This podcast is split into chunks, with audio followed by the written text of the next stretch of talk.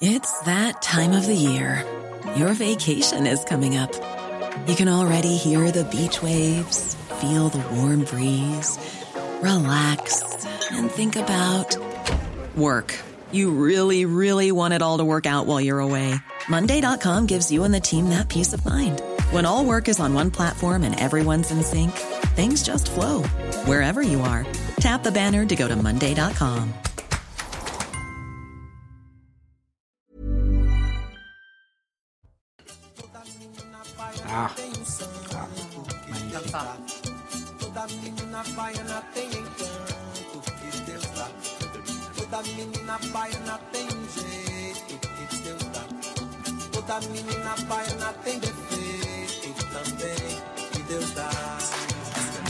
Bonjour, soyez les bienvenus, c'est Midi News, 11h, 13h. Je ne pouvais pas débuter ces deux heures d'émission sans rendre hommage à notre façon, à notre façon sur Midi News, au roi Pelé, avec cette célèbre chanson de son ami Gilberto Gil. Durant deux heures, bien sûr, vous vous en doutez, on va beaucoup parler de la légende du football, mais pas que.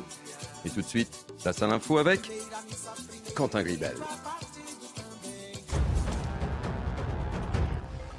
Le plan blanc activé dans 10 hôpitaux de Savoie et de l'Ain. La cause, la triple épidémie qui sévit actuellement en France. Grippe, Covid, bronchiolite, leurs services d'urgence sont submergés. Le temps d'attente dépasse même parfois les 10 heures. Certaines interventions vont donc être partiellement déprogrammées. La mesure s'appliquera jusqu'à mardi avant d'être réévaluée. En France, le CBD définitivement autorisé en vente et sous toutes ses formes. Le Conseil d'État a levé hier l'interdiction de vente de la fleur et de la feuille de chanvre chargée en cannabidiol, molécule non psychotrope du cannabis. Le gouvernement l'avait interdite fin 2021. Départ depuis les dunes d'Arabie Saoudite, le Dakar lance demain sa 45e édition. Après 29 ans passés en Afrique et 11 éditions en Amérique du Sud, l'ancien Paris-Dakar connaît depuis 2020 un troisième continent. Au total, plus de 800 pilotes et copilotes seront engagés. Ils parcourront plus de 8500 km les 15 prochains jours. Alors, la voix de Quentin Gribal s'est transformée et c'est donc Maureen Vidal qui vous présentait ce Flash Info. Au sommaire de cette première partie de Midi News, on va évidemment évoquer la disparition de la légende du football. Le roi Pelé est mort, le monde pleure. Dans cette émission, nous aurons un maximum de réactions et quelques surprises. Cinquième jour de grève des médecins libéraux. Ils réclament une meilleure considération de leur profession. Et maintenant, après cinq jours de grève, quel résultat? Le mouvement doit se prolonger jusqu'au 7 janvier. On en parle avec mes grands témoins. 2023, c'est l'année des grands changements. Logmic Guillot nous dira tout. Et vous, qu'attendez-vous? On vous a bien sûr posé la question et je poserai la question également à mes grands témoins. Enfin, on parlera évidemment du rayon avec, vous le savez, c'est la tradition, une petite surprise à la fin de cette première heure. Tout de suite, avec moi, Midi News, c'est parti. J'accueille avec beaucoup de plaisir Naïm Fadel, essayiste. Soyez la bienvenue. Pierre Gentillet, avocat. Il y avait bien longtemps que je ne vous avais pas vu autour de, de, mes plateaux. Ça me fait plaisir de vous recevoir. Un plaisir. Philippe David, fidèle depuis le début de la semaine. Avec un immense plaisir. Euh, pas de cravate, non, pas de nœud papillon. Nous non, sommes vendredi. Ni cravate, ni nœud papillon, non. Euh, on a eu la gorge un peu nouée avec la mort de Pelé, donc on l'a libéré. Et j'accueille avec beaucoup de plaisir Philippe Guibert, enseignant. C'est la première fois que vous participez à l'une de mes émissions. partagé, euh, cher Thierry. Allez, on commence évidemment euh, cette émission par la disparition d'une légende du football. Le roi Pelé, je vous le disais dans les titres, est mort hier et les amoureux du ballon rond du monde entier pleurent. On va prendre tout de suite la direction du Brésil où un deuil national de trois jours a été décrété. Quentin Gribel. Devant l'hôpital où Pelé s'est éteint, des Brésiliens de tout âge se rejoignent. Un moment de communion devant une banderole qui résume l'ampleur de l'hommage qui lui est rendu. Le roi est devenu éternel. Pour nous, Pelé n'était pas qu'un simple sportif. Il faisait partie de nos vies. J'ai l'impression d'avoir perdu un membre de ma famille. Ce n'était pas un simple joueur de foot. Durant ces 40 dernières années, Pelé est devenu un mythe. Et qu'ils arborent le maillot de Santos, équipe où Pelé a évolué presque toute sa carrière, ou les couleurs d'un club rival, tous partagent la même peine. C'est très triste d'entendre cette nouvelle. Pelé, le roi du football, c'est une perte inestimable. Nous sommes très tristes. Je pense qu'il est l'une des plus grandes idoles du football, non seulement pour les Brésiliens, mais pour le monde entier. Nous savions qu'il souffrait et il va beaucoup nous manquer. Devant le stade de Santos, les fans ont poursuivi leur hommage toute la nuit. Le mythique stade du Maracana, lui, s'est illuminé, tout comme la statue du Christ rédempteur. Un deuil national a été décrété pour trois jours, avant l'enterrement du roi, prévu mardi. Mes amis, je vous demanderai une petite réaction euh, dans quelques instants, mais tout de suite, invité exceptionnel de, ce Midi News. Michel Drucker, qui est avec nous euh, en, direct. Michel, merci d'avoir accepté euh, notre invitation. je suppose que vous êtes très touché, Michel, parce qu'en fait, Pelé était tout simplement votre ami. Oui, je le connaissais depuis assez longtemps. Euh, d'abord, je l'avais vu quand, j'étais gamin, lorsque son club de Santos faisait des grandes tournées en Europe. Et puis ensuite, j'étais le commentateur avec Michel Drey de sa dernière finale de Coupe du Monde. C'était en 1970 au Stade Aztec. Et j'étais l'un des plus jeunes commentateurs de la planète. Et j'avais la chance, c'est le hasard, d'être la dernière semaine dans l'hôtel des Brésiliens, le Camino Real. J'avais sympathisé avec lui, puis j'avais revu à Paris souvent. Et puis un jour, il m'a fait un cadeau royal. D'abord, il m'a offert les chaussures de sa finale, qui était de la marque Puma à l'époque, c'était avant le règne d'Adidas, la dernière finale de 70, qui était inoubliable, où il avait battu pratiquement lui tout seul avec ses coéquipiers euh, l'Italie 4-1. Et puis, euh, et puis j'avais joué au foot un jour avec lui pour une œuvre caritative avec l'équipe des polymusclés où il y avait beaucoup de copains. On avait joué à Liège et j'avais eu la chance de jouer avec lui, avec à mes côtés j'en revenais pas, Pushkas, le grand Pushkas qui avait été un grand joueur du Real Madrid, le Hongrois, et puis Raymond Coppa. Et donc, euh, on s'est revus souvent, c'était un homme délicieux, et bon, dire que c'était un grand joueur de foot, le mot est faible, c'était un magicien, il savait tout faire, il était, voilà, c'était un, artiste, et puis c'était, c'était un, c'était quelqu'un de bien, c'était, c'était une belle personne. On, on dit souvent, en fait, euh, il a transformé le football en art. Oui. Il y a un avant et un après Pelé, évidemment. Absolument, il savait tout faire. il avait une conduite de balle rare, il avait un centre de gravité assez bas, il était à peine plus grand que, que Messi. Euh, mais bon, tout, tout avait l'air facile, tout était simple. Euh, il marquait des buts de la tête, malgré sa taille relativement moyenne, euh, même petite. Hein. Face à, à l'équipe d'Italie, il avait en face de lui Facchetti, qui était le libéraux italien des meilleurs du monde, qui mesurait 1m90, et il marquait des buts de la tête. Euh, mais il savait tout faire, tout, lui semblait facile. Euh, c'est vrai qu'il a marqué, il a euh, sa popularité a dépassé le stade du foot. Songez qu'il a gagné sa première Coupe du Monde, il avait 17 ans en Suède, c'était en 58, puis il en a gagné trois après. Mais c'est vrai que il va laisser une trace parce que les Neymar, euh, Marquitos, pour parler des joueurs brésiliens du PSG, ou, bien entendu Kylian Mbappé, euh, tous ont, rêvé devant le poster de Pelé. Il y a trois, quatre générations de, joueurs de foot brésiliens euh, qui ont fait carrière depuis et qui ont rêvé devant, devant Pelé. C'était un magicien, c'était un artiste. Avec lui, le, football était un art, il savait tout faire, avec une décontraction apparente, toujours souriant. Je me souviens que dans les vestiaires du Stade Aztec, il m'avait montré euh, ses chevilles après un match de foot. Il prenait beaucoup de coups. Hein. Alors il, il les enveloppait soigneusement dans des bandelettes, il protégeait ses malléoles euh, et, ses, chevilles. Il prenait des coups, il a été rarement blessé, sauf une fois en Coupe du Monde, c'était au Chili, mais il, a, il arrivait à, à, D'ailleurs, les images que vous montrez ici, c'est la finale de 70 que j'avais commentée, où les Italiens en ont pris quatre.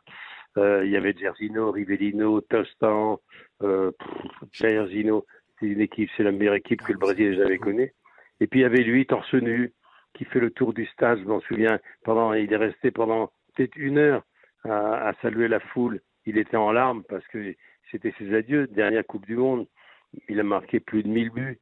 Euh, mais c'était, il a été l'ambassadeur du, Brésil à sa Michel, euh, dernière, euh, dernière question, hormis les fameux crampons qu'il vous a offert. Quelle image retenez-vous de lui? Une seule image ou un mot ou ce que vous voulez, Michel?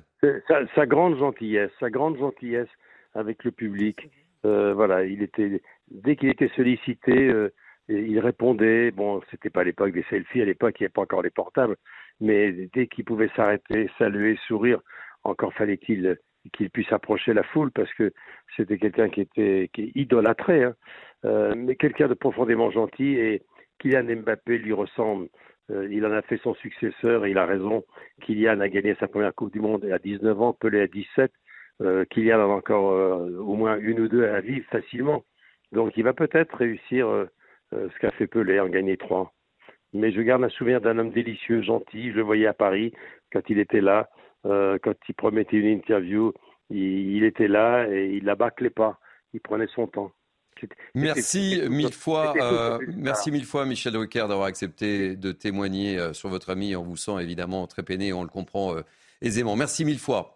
J'étais très touché que vous acceptiez de, de témoigner euh, au sein de nos, équipes de, de Midi News. Merci Michel. Petit tour de table. Philippe David, c'est une légende qui, qui disparaît. On ne cesse de le dire. Il n'y a pas de, de qualificatif en fait. J'ai écrit un papier dans Causeur qui vient d'être publié en hommage à Pelé qui s'appelle Dieu est mort, vive Pelé. Pelé, c'est le football absolu. C'est regardez ce qu'il fait en finale de la Coupe du Monde 58. On a vu les buts. Il met deux buts. Il a extraordinaire. 17 ans. Le premier, contrôle de la poitrine, coup du sombrero, reprise de volée. Sigue Parling, le milieu de terrain suédois qui jouait la finale à Stockholm ce jour-là contre le Brésil, a dit quand j'ai vu ce but, j'ai eu envie d'applaudir. Vous vous rendez compte quand un de vos adversaires dit j'ai eu envie d'applaudir à un but que vous nous avez mis 70. C'est l'Italie du Catenaccio avec une défense de fer. Cera Rosato dans l'axe. Là, c'était vraiment des poètes. Et euh, Bournic Facchetti sur les côtés. Bournic est préposé au marquage de Pelé. Et il s'était préparé mentalement en disant finalement, Pelé, il est comme toi, il est fait de peau et d'os. Et il a dit après le match, je m'étais dit qu'il était fait de peau et d'os et je me suis trompé. Pierre Parce que, Gentillet. Voilà. Ah non, mais moi je, je pourrais écouter Philippe David. euh, Ah, ah, il est incroyable, Philippe. C'est-à-dire que moi je suis un, je suis un néophyte hein, complètement du football et c'est vrai que je regarde ça avec un, un œil un peu distant et en même temps c'est vrai que ce qui est assez incroyable c'est de vous dire qu'en fait, bon surtout hier, encore aujourd'hui, on est sûr que cet événement-là, ce dont nous parlons, toutes les télévisions du monde en parlent. Tout le monde. Tout, tout le monde entier en fait en parle et, et c'est intéressant parce que je, je, je me faisais cette réflexion euh, hier, c'est que au moment de la mort de Pelé, effectivement, en voyant un petit peu toutes les chaînes en France qui en parlent dans le monde, c'est que quand on dit le football est une euh, religion, mais euh, il y a quelque chose de religion dans le football et on l'a vu notamment hier à travers, et on va le voir aussi au Brésil avec les scènes Évidemment, de euh, avec, des avec scènes les de scènes de gens qui vont pleurer. Il y a des émotions collectives. Euh, qui ne sont aujourd'hui générées à un niveau tel que par le football. Avant, ce, ce, ce niveau émotionnel, on, on le trouvait, je vous dis, dans des, dans des grandes scènes religieuses, dans des, dans des scènes de, de, enfin de messe, de, de communion, c'est plutôt le terme que, que je chercherais. Et, et voilà, et Pelé manifestement était un roi, un dieu, un dieu du qui aujourd'hui, voilà, euh, euh, nous démontre encore aujourd'hui, voilà, le football est cette nouvelle religion. Et aujourd'hui, il est dans l'Olympe et manifestement, il a une place de choix, hein, de ce que je comprends. Philippe et Naïma, je vous donne la parole dans quelques instants, mais nous avons notre ami euh, Jacques Vendroux euh, qui est avec nous. Jacques, évidemment, euh, vous aviez, vous ai peut-être en- entendu Michel Drucker juste avant vous. C'est une légende du football qui disparaît et, et Pierre Gentillet le disait très justement, le monde entier lui rend hommage et tous les fans de ballon rond sont tristes et pleurent. Je crois qu'on ne se rend pas bien compte de ce qui nous arrive en fait. Parce que Pelé a tous quelque part été euh, notre père spirituel en ce qui concerne le, football. On a tous aimé le football grâce à Pelé, euh, grâce à son numéro 10, il ne faut pas l'oublier. Il a sacralisé le maillot numéro 10 qui après a été porté évidemment par des immenses légendes. Mais c'est vrai, et Michel Drucker a raison, c'était quelqu'un d'extrêmement gentil. J'ai eu la chance, moi, de l'interviewer deux ou trois fois, et vraiment, c'était quelqu'un qui prenait son temps. Quand il décidait de recevoir un journaliste, je lui disais que j'étais journaliste français, il a pris son temps, il m'a parlé de Paris, il m'a parlé de la Tour Eiffel, il m'a parlé des Champs-Élysées. Enfin, je veux dire, il parlait de choses peut-être euh, basiques, mais en tous les cas, il avait toujours des mots extrêmement, euh, extrêmement chaleureux, et il prenait son temps. Vous savez très bien, et vous êtes bien passé pour le savoir, qu'il y a souvent un attaché de presse qui essaye de limiter un petit peu l'interview, qui me dirait 10, 12 minutes. Pas du tout. Pas du tout. C'est-à-dire qu'on prenait notre temps et euh, il était. euh, et puis c'est quelqu'un de. C'était, vous savez, il est devenu pauvre. Il était, il est né pauvre. Et donc euh, il doit beaucoup à ses parents. son père l'a emmené assister aux entraînements du club de Vasco de Gama au Brésil. Et puis après, il est devenu, bah, il est devenu Pelé, donc il est devenu riche, il a gagné beaucoup d'argent, il a fait beaucoup d'opérations commerciales, il était un précurseur. Et puis, ce que personne ne sait, ou en tous les cas, on s'en doute, il a donné beaucoup, beaucoup, beaucoup d'argent aux œuvres caritatives. Il s'est battu, mais beaucoup sur eux, les problèmes de discrimination qu'il y avait au Brésil et dans le monde entier. Et puis j'ai cette image incroyable.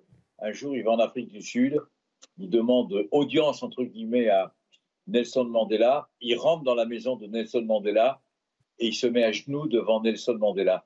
Hmm. Donc, si vous voulez, c'est, c'est du même acabit que Nelson Mandela, Pelé. Voilà, c'est la, même chose. C'est des gens qui, qui sont généreux et qui ont été surtout, qui nous ont appris à aimer le football. Et quand je répète, euh, je dis souvent, j'en ai parlé tout à l'heure, il a sacralisé le numéro 10. Il ne sera jamais galbaudé. Quand je vois actuellement en Coupe du Monde de football, il y a une numérotation de 1 à 25, mais ça c'est normal. Quand je vois qu'en championnat de France de Ligue 1, de Ligue 2, il y a un numéro 99, il y a un, numéro 44, il y a un numéro 55, revenons à une numérotation du devoir de mémoire. Le numéro 10, Platini l'a porté, Maradona l'a porté, Zico l'a porté, Mbappé le, le porte et va continuer à le porter pendant très longtemps. Donc on perd, on perd quelque part quelqu'un de notre famille qui nous a éduqués au football, qui est notre passion. Merci beaucoup d'avoir témoigné, mon cher Jacques. Merci mille fois. Petit tour de table, Naïma M. Fadel. Oui, bah écoutez, euh, moi je, vois l'aspect social. euh, c'est un enfant euh, des favelas, c'est un enfant pauvre, c'est un enfant noir, donc qui a subi aussi au Brésil, malgré qu'on sent une unité dans ce, dans ce pays, quand même autour du fait d'être brésilien, il y a des discriminations fortes au, Brésil. Et, c'est ce qui explique aussi que lui, à la différence de Mohamed Ali, n'a pas porté politiquement euh, la, cause des, euh, des Noirs, mais l'a porté au niveau social.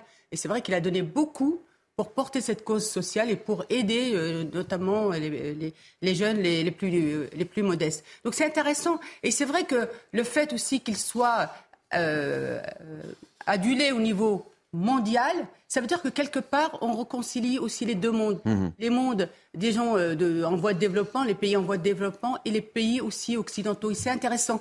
Et regardez comment aussi l'engouement qu'il y a autour de lui. Donc c'est intéressant aussi cet aspect-là. Et c'est vrai, je vous explique même pas les obsèques, même pas au Brésil. Philippe euh, Guibert. Non, moi je suis très sensible à, à l'aspect créateur de Pelé en termes de technique de foot. Enfin, euh, c'est lui qui invente tous les gestes qu'essayent de répéter les plus grands joueurs du monde depuis. On a Euh, les le images, c'est les- incroyable ces on- images. On le voyait sur les images que vous diffusiez. Le grand pont sur le gardien contre l'Uruguay. Pas mal de gens ont essayé de le faire. Et c'était un des meilleurs gardiens de but du monde, Mazurkiewicz, qui avait été champion du monde des clubs avec le Peñarol Montevideo. dans le vent avec cette feinte de, de corps incroyable. Euh, le, de tirer du milieu du terrain parce que le gardien était un peu avancé, comme on l'a vu sur les, les images tout à l'heure. Enfin, il a inventé des gestes. Et, et comme le disait Jacques Vendroux, tous les 10, le 10, le numéro Ah 10 oui. est devenu mythique. Bah, bien sûr. Et tous les joueurs qu'on suivi ont forcément essayé de répéter des choses comparables à Pelé et tous les grands, tous les. Alors Cruyff n'avait pas le numéro 10, il a le numéro 14. 14, ouais. Mais, mais Platini, mais euh, Maradona, mais. Même moi qui étais basketteur, j'ai pris le numéro 10. Bah voilà, le, le numéro Oh, 10, voilà. c'est le joueur qui, qui fait des choses que les autres joueurs ne font pas. On peut être des très bons, on a des très bons joueurs de foot ou de. euh, lui, il faisait des choses que les autres n'avaient pas fait avant lui. Et donc c'est le père fondateur du foot moderne. Il a créé ce numéro 10 dont, dont parlait euh, euh, Jacques Vendroux et toute la série des grands joueurs, la plupart des grands joueurs qui ont suivi se sont mis dans son sillage en faisant des choses que les autres ne faisaient pas. Mais il a fait Philippe David. Il a été ministre des Sports. au Oui, il a été ministre des Sports, on l'a pas signalé, mais il a été ministre des vous- Sports. Vous avez passé Toda Menina Baiana, Gilberto Gil. Eh oui. Lui, il a été ministre de la Culture au Brésil, le chanteur brésilien. Et euh, autre chose, on ne le sait pas, Maradona chantait très bien. Il avait chanté d'ailleurs un tango à la télé argentine. Pelé a enregistré plusieurs disques au Brésil et Pelé chantait très bien. Je vous donne juste le titre d'une chanson de Pelé à écouter plus tard. Esperanza. Pas besoin de traduire. Ah. Avec des gamins qui Comment font les cœurs. Magnifique. Ah, c'est une Bible. C'est une Bible. Il m'accompagne depuis le début de la semaine. C'est un plaisir de voir Philippe David. Naïma. Oui, euh, euh, je voudrais rajouter aussi autre chose qui me semble aussi importante par rapport à, à notre réalité euh, en, France, franco-française, si je puis dire. Vous savez, c'est intéressant parce que vous voyez bien l'euphorie qui, qui, que le peuple brésilien a porté autour de son équipe et autour de Pelé. C'est intéressant. Et moi, ce que j'ai regretté, je vais être honnête avec vous, par rapport à la, à la Coupe du Monde, c'est que dès le lendemain de la Coupe du Monde, on a commencé à parler des origines, des jeunes qui étaient pourtant nés en France. Donc c'est intéressant. Par rapport à la Coupe de 1998, où là, il y avait vraiment une euphorie de Black Blanc Blur qui était vraiment intéressante. Mais là, sur cette Coupe du Monde, et ça doit nous interroger, où en fait, on n'a pas vu que ces jeunes-là étaient dans cette méritocratie. C'était des jeunes nés en France qui, qui réussissaient et qui devaient être notre fierté au-delà de nos origines entièrement d'accord. J'ai poussé un gros coup de gueule en radio qui allait dans votre sens, ma chère Naïma. Et merci, je l'ai, euh, je l'ai vu, votre coup de gueule, et je vous remercie vraiment, Philippe David, l'occasion m'est donnée. Comment vont se dérouler justement les, obsèques de, Pelé? On va retrouver notre correspondant à Sao Paulo, euh, Stéphane Darmani. Lundi matin aux premières heures, un convoi ira jusqu'à Santos où euh, son cercueil sera présenté au centre du terrain de la Villa Belmiro, son stade, son jardin où il a marqué plus de 1000 buts. Et là, les Brésiliens pourront lui rendre un dernier hommage toute la journée du lundi. Et puis mardi matin, à 10h, 14h, heure française, le moment de son enterrement sera réservé dans l'intimité à sa famille. Allez, on va changer de, sujet si vous voulez bien. Euh, cinquième jour de grève des médecins libéraux. Ils réclament, vous le savez, une meilleure considération de leur profession et notamment une hausse du tarif de leur consultation. Récit Clémence Barbier. Des services d'urgence et de SOS médecins débordés depuis le début de la grève des généralistes. Depuis une semaine, la colère des grévistes ne faiblit pas, bien au contraire. Face au mutisme du gouvernement, le collectif Médecins pour demain réitère son appel à fermer les cabinets au-delà du 2 janvier aucune nouvelle de la part de notre ministre de tutelle ou du gouvernement. Nous avons donc décidé de demander euh, une entrevue avec euh, Madame la Première ministre Elisabeth Borne. Un ultime cri d'alarme alors que le ministre de la Santé a condamné ce mouvement de grève. Le collectif réclame toujours moins de tâches administratives, s'oppose à l'obligation d'installation des médecins dans les déserts médicaux et surtout il faudrait vraiment avoir euh, un geste fort de la part euh, du gouvernement euh, en notre faveur, à savoir une revalorisation franche des tarifs de consultation. Médecins pour demain prévoit une manifestation nationale à Paris le 5 janvier. Cette grève tombe également en plein milieu des négociations avec l'assurance maladie en vue d'un accord pour les cinq prochaines années avec la profession. Pierre Gentier, je me tourne vers vous. Est-ce que vous avez le sentiment que cette grève a été perçue comme il se doit euh, par euh, non seulement le ministre, hein, qui évidemment a condamné cette grève, et on a l'impression que personne n'en a parlé en fait? Bah, J'ai l'impression qu'on en parle un petit peu. Enfin, depuis oui, on en parle, mais étant dit, euh, je parle en haut lieu. Bah, en tout cas, pour l'instant, ce qu'on entend du côté du gouvernement, effectivement, c'est plutôt, c'est plutôt négatif. Euh, j'ai entendu euh, le ministre de la Santé qui nous a expliqué que c'était pas le bon moment pour faire grève. C'est tout à fait juste.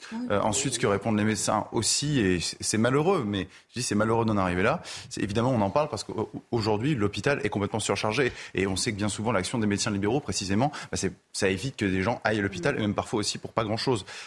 donc, donc évidemment que c'est pas le bon moment, mais si vous voulez, le ministre il est au courant de ce qui se passe. Il est au courant des revendications des médecins. Les médecins ont manifesté devant son ministère début décembre. Début décembre. Donc euh, aujourd'hui, euh, le ministre Braun, il, la bye -bye, il nous la bye bye. pardon, euh, je vais y arriver décidément. parce que parce qu'en fait, il, il, était il était au courant. Et maintenant sur le fond des revendications, écoutez, moi je pense que les médecins sont payés 25 euros. La moyenne en Europe, euh, par consultation, la moyenne en Europe, c'est 50 euros. D'accord? Vous savez ce qui s'est passé en fait, parce que ça fait 7 ans qu'on n'a pas bougé du tout ces tarifs, euh, et je pense que tout le monde l'a constaté, c'est-à-dire qu'en fait, simplement, les médecins ont réduit mm. leur temps de consultation. Et malheureusement, en fait, aujourd'hui, on a une médecine à deux vitesses. C'est-à-dire qu'en fait, euh, on a des médecins qui, qui vous reçoivent très, très rapidement, qui vous expédient, puis il y en a d'autres qui essaient de faire leur travail. Et, et, si vous voulez, ça c'est pas possible. Et puis par ailleurs, pourquoi est-ce qu'on revalorise? Parce qu'en fait, on a beaucoup, et c'est ça le cœur du sujet, c'est parce qu'en fait, on a beaucoup de médecins quand ils, enfin, de gens qui, quand ils terminent d'étudier en médecine, quand ils terminent leurs études, bah, ils deviennent spécialistes. Parce qu'un spécialiste, en fait, il va gagner deux fois plus qu'un médecin généraliste. Et un médecin généraliste, quand il, commande, il va, quand il commence, il va pas avoir toute une journée de consultation. Mon père, il est médecin. Quand il a commencé euh, sur ses premières années, parfois, sur une journée, il recevait un deux patients. D'accord? Donc un, deux patients à 25 euros, et à l'époque c'était pas ça. Euh, bah, évidemment, vous avez des difficultés. Euh, donc je pense qu'il faut revoir ça. Euh, et, il y a aussi un autre sujet, on pourrait aussi en parler, peut-être que d'ailleurs on va en parler. Je après, c'est la question du numerus clausus, c'est-à-dire que on manque vraiment de médecins. la moyenne d'âge, j'entendais un, un, maire d'une commune d'Île-de-France qui disait que la moyenne d'âge des médecins dans sa commune c'était 63 ans. 63 ans, rendez-vous compte? Donc on va avoir un grave problème de remplacement parce que cette profession n'attire plus. Si elle n'attire plus, on en revient à ce qu'on disait, c'est aussi pour des questions de rémunération. Je vous donne la parole tout de suite, mais on va retrouver Sylvain Gonzalez, donc est représentant du collectif Médecins pour demain. Euh, soyez le bienvenu, euh, Sylvain Gonzalez.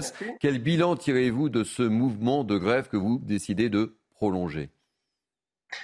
Alors bonjour déjà à tous. Le bilan qu'on en a pour l'instant, c'est qu'effectivement, comme euh, l'a dit euh, Monsieur Gentillet, aucun mouvement de la part du gouvernement, que ce soit Monsieur Braun, la Première ministre ou tout autre ministre, nous avons eu aucun échange direct avec eux, aucun retour. Cela fait depuis début décembre que nous avions annoncé les choses. Tout se déroule comme nous l'avions annoncé, mais malheureusement, on n'a aucune main qui répond à nos demandes, à nos demandes d'intervention de leur part, de demandes de rencontres. Nous avons euh, fait un premier communiqué de presse avant-hier euh, à destination de tous les membres du gouvernement et hier nous avons même sollicité une entrevue avec euh, Madame la Première ministre Elisabeth Borne pour essayer de trouver des solutions à cette euh, grève, à cette Et problématique. Comment vous ce dialogue qui semble impossible, euh, Sylvain? Comment vous expliquez ce, ce dialogue impossible? Nous ne l'expliquons pas. Nous ne comprenons pas. Vraiment, nous ne comprenons pas. Nous multiplions euh, les mains tendues. Il n'y a pas de retour derrière. Je ne le comprends pas. Philippe Guibert. Moi, je le comprends, cher monsieur, comme le fait que le gouvernement est toujours dans une logique comptable. En fait, ça fait une petite dizaine d'années que la sécurité sociale, donc l'hôpital d'un côté, les médicaments et la médecine de ville de l'autre, sont soumis à une logique d'économie à tout prix. Alors on l'a vu, ça, ça nous a explosé à la figure pendant la pandémie, mais tous les problèmes dont on parle, que ce soit ceux des médecins de ville ou des hôpitaux, étaient présents avant la pandémie. Bien sûr. Il y a eu des mouvements sociaux de, de soignants dans les années 2017-2018. Et donc le problème du gouvernement est qu'il n'arrive pas à repenser le système de santé en dehors d'une logique comptable. Alors les 25 euros, euh, effectivement, c'est euh, le prix de la consultation qui est un des plus faibles en Europe. Euh, on pourrait imaginer d'ouvrir une perspective pour les médecins en disant on va pas passer à 50 euros tout de suite parce qu'il faut qu'on puisse gérer la sécurité sociale, mais on va le faire sur 2, 3 ans, 4 ans, 5 ans. mais le, gouvernement laisse pourrir les choses en, en espérant s'en tirer à meilleur coût et à meilleur prix, si j'ose dire. Et c'est profondément démobilisant à la fois pour les médecins qui font grève, mais même, je pense, pour ceux qui ne font pas grève, parce que même s'ils n'ont pas voulu faire grève, je pense qu'ils sont assez proches dans l'esprit des revendications de ceux qui font grève. Sylvain Gonzalez, est-ce que vous pouvez rester euh, avec nous après la pause publicitaire? Parce qu'on parlera également des hôpitaux et j'ai envie que vous restiez avec nous tout simplement. Voilà. Je vous laisse le choix. Hein. Oh, il n'y a pas de problème, je suis là. Eh bien, vous poserez la question, vous savez quand? Après la Après la pub. Et voilà, et c'est moi qui commande. Allez, vous êtes bien sur Midi News, à tout de suite. Et vous êtes bien sur CNews, c'est Midi News, première partie, tout de suite euh, un flash info avec, cette fois c'est sûr, c'est Maureen Vidal. C'est le réveillon demain. 83% des Français prévoient de boire de l'alcool, selon le dernier sondage de la prévention routière. 7 Français sur 10 envisagent de mauvaises solutions pour le trajet retour en voiture. Attention à l'abus d'alcool. La limite autorisée pour conduire est de 0,5 g par litre de sang. Pour les voyageurs venant de Chine, l'Espagne a annoncé l'instauration de contrôles dans ses aéroports. Le but, s'assurer qu'ils ne sont pas porteurs de la Covid. La ministre de la Santé espagnole Carolina Darias a indiqué qu'il leur serait demandé une preuve qu'ils sont négatifs ou un schéma complet de vaccination. L'Espagne se joint donc à l'Italie, au Japon ou encore aux États-Unis qui appliquent les mêmes règles. La créatrice de mode britannique Vivienne Westwood est décédée hier soir à l'âge de 81 ans. Surnommée l'impératrice du punk, Vivienne Westwood demeure une créatrice de mode ultra politisée. Elle était notamment connue pour son engagement environnemental. En 2008, elle avait par exemple incité les consommateurs à ne pas constamment acheter des vêtements. Voilà, on se retrouve pour Midi News avec mes grands témoins qui m'accompagnent depuis une demi-heure, Naïma Fadel, Pierre Gentillet, Philippe David et euh, Philippe Guibert. Et nous sommes en direct avec euh, Sylvain Gonzalez, représentant du collectif Médecins pour demain, puisque nous parlons et nous faisons le bilan de cette grève. Euh, vous avez donc décidé de poursuivre votre mouvement jusqu'au 7 janvier, en espérant vous faire entendre, enfin, serais-je tenté de dire. Oui, c'est ça. Le, gouvernement euh, a les clés en main. Hein. Il suffit qu'il nous euh, recontacte, qu'on réengage les discussions et tous les médecins euh, retourneront au travail. C'est évident. Nous ne comprenons pas cette absence de discussion, ce refus de discuter. Euh, le gouvernement et M. Braun nous accusent de ne pas être responsables, mais je ne sais pas où est euh, l'absence de responsabilité quand euh, vous avez un collectif qui a fait grève et, tend la main et qu'on ne la reprend pas. Je ne vois pas. Naïm Fadel oui. Un mot rapide avec, avant de remercier Sylvain Gonzalez. alors, bien, bien évidemment, hein, je pense que la majorité des Français soutiennent, hein, parce qu'on peut voir déjà autour de nous, on est très sensible aux conditions aussi de travail de nos, de nos médecins parce qu'on sait l'engagement et le sacerdoce dont vous faites euh, preuve. Moi, j'ai du mal, hein, je vous avoue, à, penser que le gouvernement ne va pas réagir parce que je pense qu'il doit quand même être soucieux de la santé euh, des Français et du désert médical. Euh, moi, je voulais vous poser une question par rapport au numerus clausus hein, qui a été augmenté. Est-ce que vous ne pensez pas qu'il faudrait le supprimer? Donc j'avais déjà cette première question. Et après, j'avais une autre question. On sait que beaucoup de femmes sont, dans les généralistes, c'est beaucoup de femmes. Et qu'en général, euh, le, lieu où on, s'installe, c'est aussi en fonction de l'offre. C'est-à-dire qu'il y ait des crèches, des haltes garderies, enfin qu'il y ait quand même tout un, écosystème qui permet qu'on puisse, euh, surtout que c'est des couples parfois jeunes, pour pouvoir élever Très ses enfants, etc. Et moi, j'ai pensé à l'idée de bus santé. Parce que le bus santé, ça peut être aussi une idée, parce que vous habitez où vous voulez, mais vous sillonnez, par exemple, tout un, territoire. Voilà, je voulais juste votre avis. Euh, Réponse très rapide. Euh, très rapide. Sylvain Gonzalez. Une des propositions que l'on a émises la semaine dernière lors de la conférence de presse de rétablir le droit à une médecine itinérante avec des ah, médibus qui pourraient, par exemple, aller dans les déserts médicaux. Ça fait partie des mesures que l'on a euh, proposées dès la semaine dernière au gouvernement. Je suis d'accord avec vous. Le problème des déserts médicaux où même l'État s'est entièrement désengagé, c'est compliqué d'aller demander à des jeunes mères de famille, qu'elles soient elles-mêmes la médecin qui travaille ou la conjointe d'un médecin qui travaille, ça revient au même, c'est compliqué. Donc oui, nous avons évoqué cette proposition d'un midibus. Merci, euh, mille fois d'avoir accepté d'être notre invité. Allez, on va reparler du Covid. Le Covid qui repart, vous le savez, de plus belle en Chine. On en a beaucoup parlé au cours de cette émission. Hier, en France, pas de mesures contre les voyageurs venant de Chine, on en parlera. Le gouvernement ne veut pas agir dans la précipitation. On l'a appris ce matin le gouvernement espagnol a annoncé l'instauration euh, de contrôles dans les, aéroports pour les voyageurs venant de Chine. Et hier, vous le savez, on en a parlé aussi, une réunion a eu lieu euh, entre les ministres de la Santé européens. Euh, synthèse de cette réunion avec Florian Tardif. Et puis on en parle sur ce manque d'harmonie en Europe avec vous.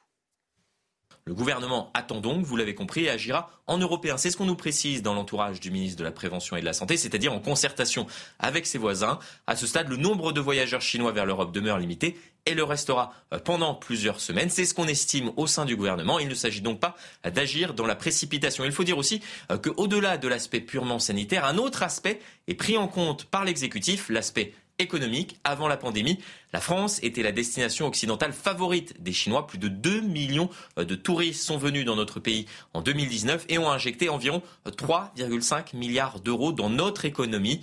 Un point, vous l'avez compris, non négligeable à prendre en compte. Pierre Gentillet, on a le sentiment que trois ans après, finalement, on n'a pas su tirer les enseignements de ce qui s'est produit. Chaque pays œuvre de son côté. Et on prend les mêmes incompétents et on recommence. Je vais être euh, très direct. Vous êtes cash là ce matin. Oui, mais c'est-à-dire que, en fait, si vous voulez, c'est un peu une boucle sans fin, le Covid, et le gouvernement n'apprend pas de ses erreurs. Je, vais refaire encore la liste. Qu'il s'agisse des places d'hôpitaux, on en est au même niveau que à la première vague. Là, ah on, a supprimé des lits. On, a, encore supprimé des lits depuis trois ans. la situation est pire, vous avez raison. C'était pas assez mauvais il y a trois ans, ça Sur les frontières, là, sur la Chine, on a des cas qui sont en nette augmentation depuis effectivement la fin du confinement, ce qui est logique. Et euh, rappelez-vous en 2019, fin 2019, début 2020, quand cette crise a commencé du Covid, euh, vous aviez un certain nombre de voix en France qui ont été d'ailleurs immédiatement euh, considérées comme étant d'extrême droite, bon voilà, qui disaient voilà, il faut rétablir le contrôle aux frontières. Il faut contrôler davantage les personnes qui viennent, en particulier de Chine. On a renoncé à faire ça, ou plutôt on l'a fait trop tardivement. Et qu'est-ce qui se passe aujourd'hui? Exactement la même chose. Et qu'est-ce qui va se passer? Probablement la même chose. C'est-à-dire qu'on sait très bien que ces cas Covid, parce qu'il y a un nouveau variant, plusieurs nouveaux variants d'ailleurs, en Chine, ils vont venir en Europe. D'accord Ils vont venir en France. Là, aujourd'hui, on voit qu'effectivement, l'Espagne et l'Italie, je crois, ont annoncé, et ont annoncé qu'ils allaient mettre des tests Covid pour les voyageurs chinois. Là, en l'occurrence, nous devrions faire la même chose pour éviter que cette épidémie se répande trop vite. Et ensuite, j'ai envie de dire, même si cette épidémie se répand, maintenant, il va falloir, on en parlera peut-être après, il va falloir essayer de rester calme, de se dire que c'est pas la peste noire, qu'on a appris à traiter ce virus, qu'on a un vaccin et qu'on va arrêter d'être de, de, de, tous euh, un peu parano et euh, hypochondriaque sur ce sujet-là. On a appris maintenant. Donc stop, panique, mais apprenons des erreurs du passé. Je vous ai senti très agacé, Philippe Guibert, en, écoutant la synthèse de cette réunion ou de cette non-réunion des ministres de la Santé, en écoutant Florian Tardif. Ben oui, parce que si vous voulez euh, fermer les, ou contrôler les frontières nationales, moi je pense qu'il faudrait le faire. Euh, L'Espagne, gouvernement socialiste, l'Italie, gouvernement droite populiste le font. Je pense qu'en plus ça met la pression sur les autres.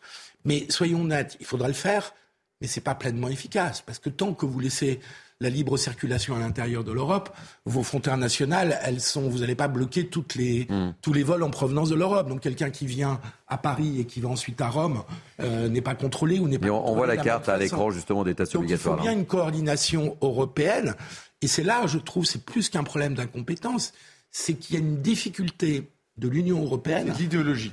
Vous avez encore mieux, encore mieux que, ça. C'est l'idéologie. On est plus de ce côté-là que de l'incompétence. C'est l'idéologie. Euh, c'est que l'Union européenne n'arrive pas à concevoir le contrôle aux frontières. Mmh, mmh, mmh. C'est contre sa, son ADN qui est celui de la libre circulation.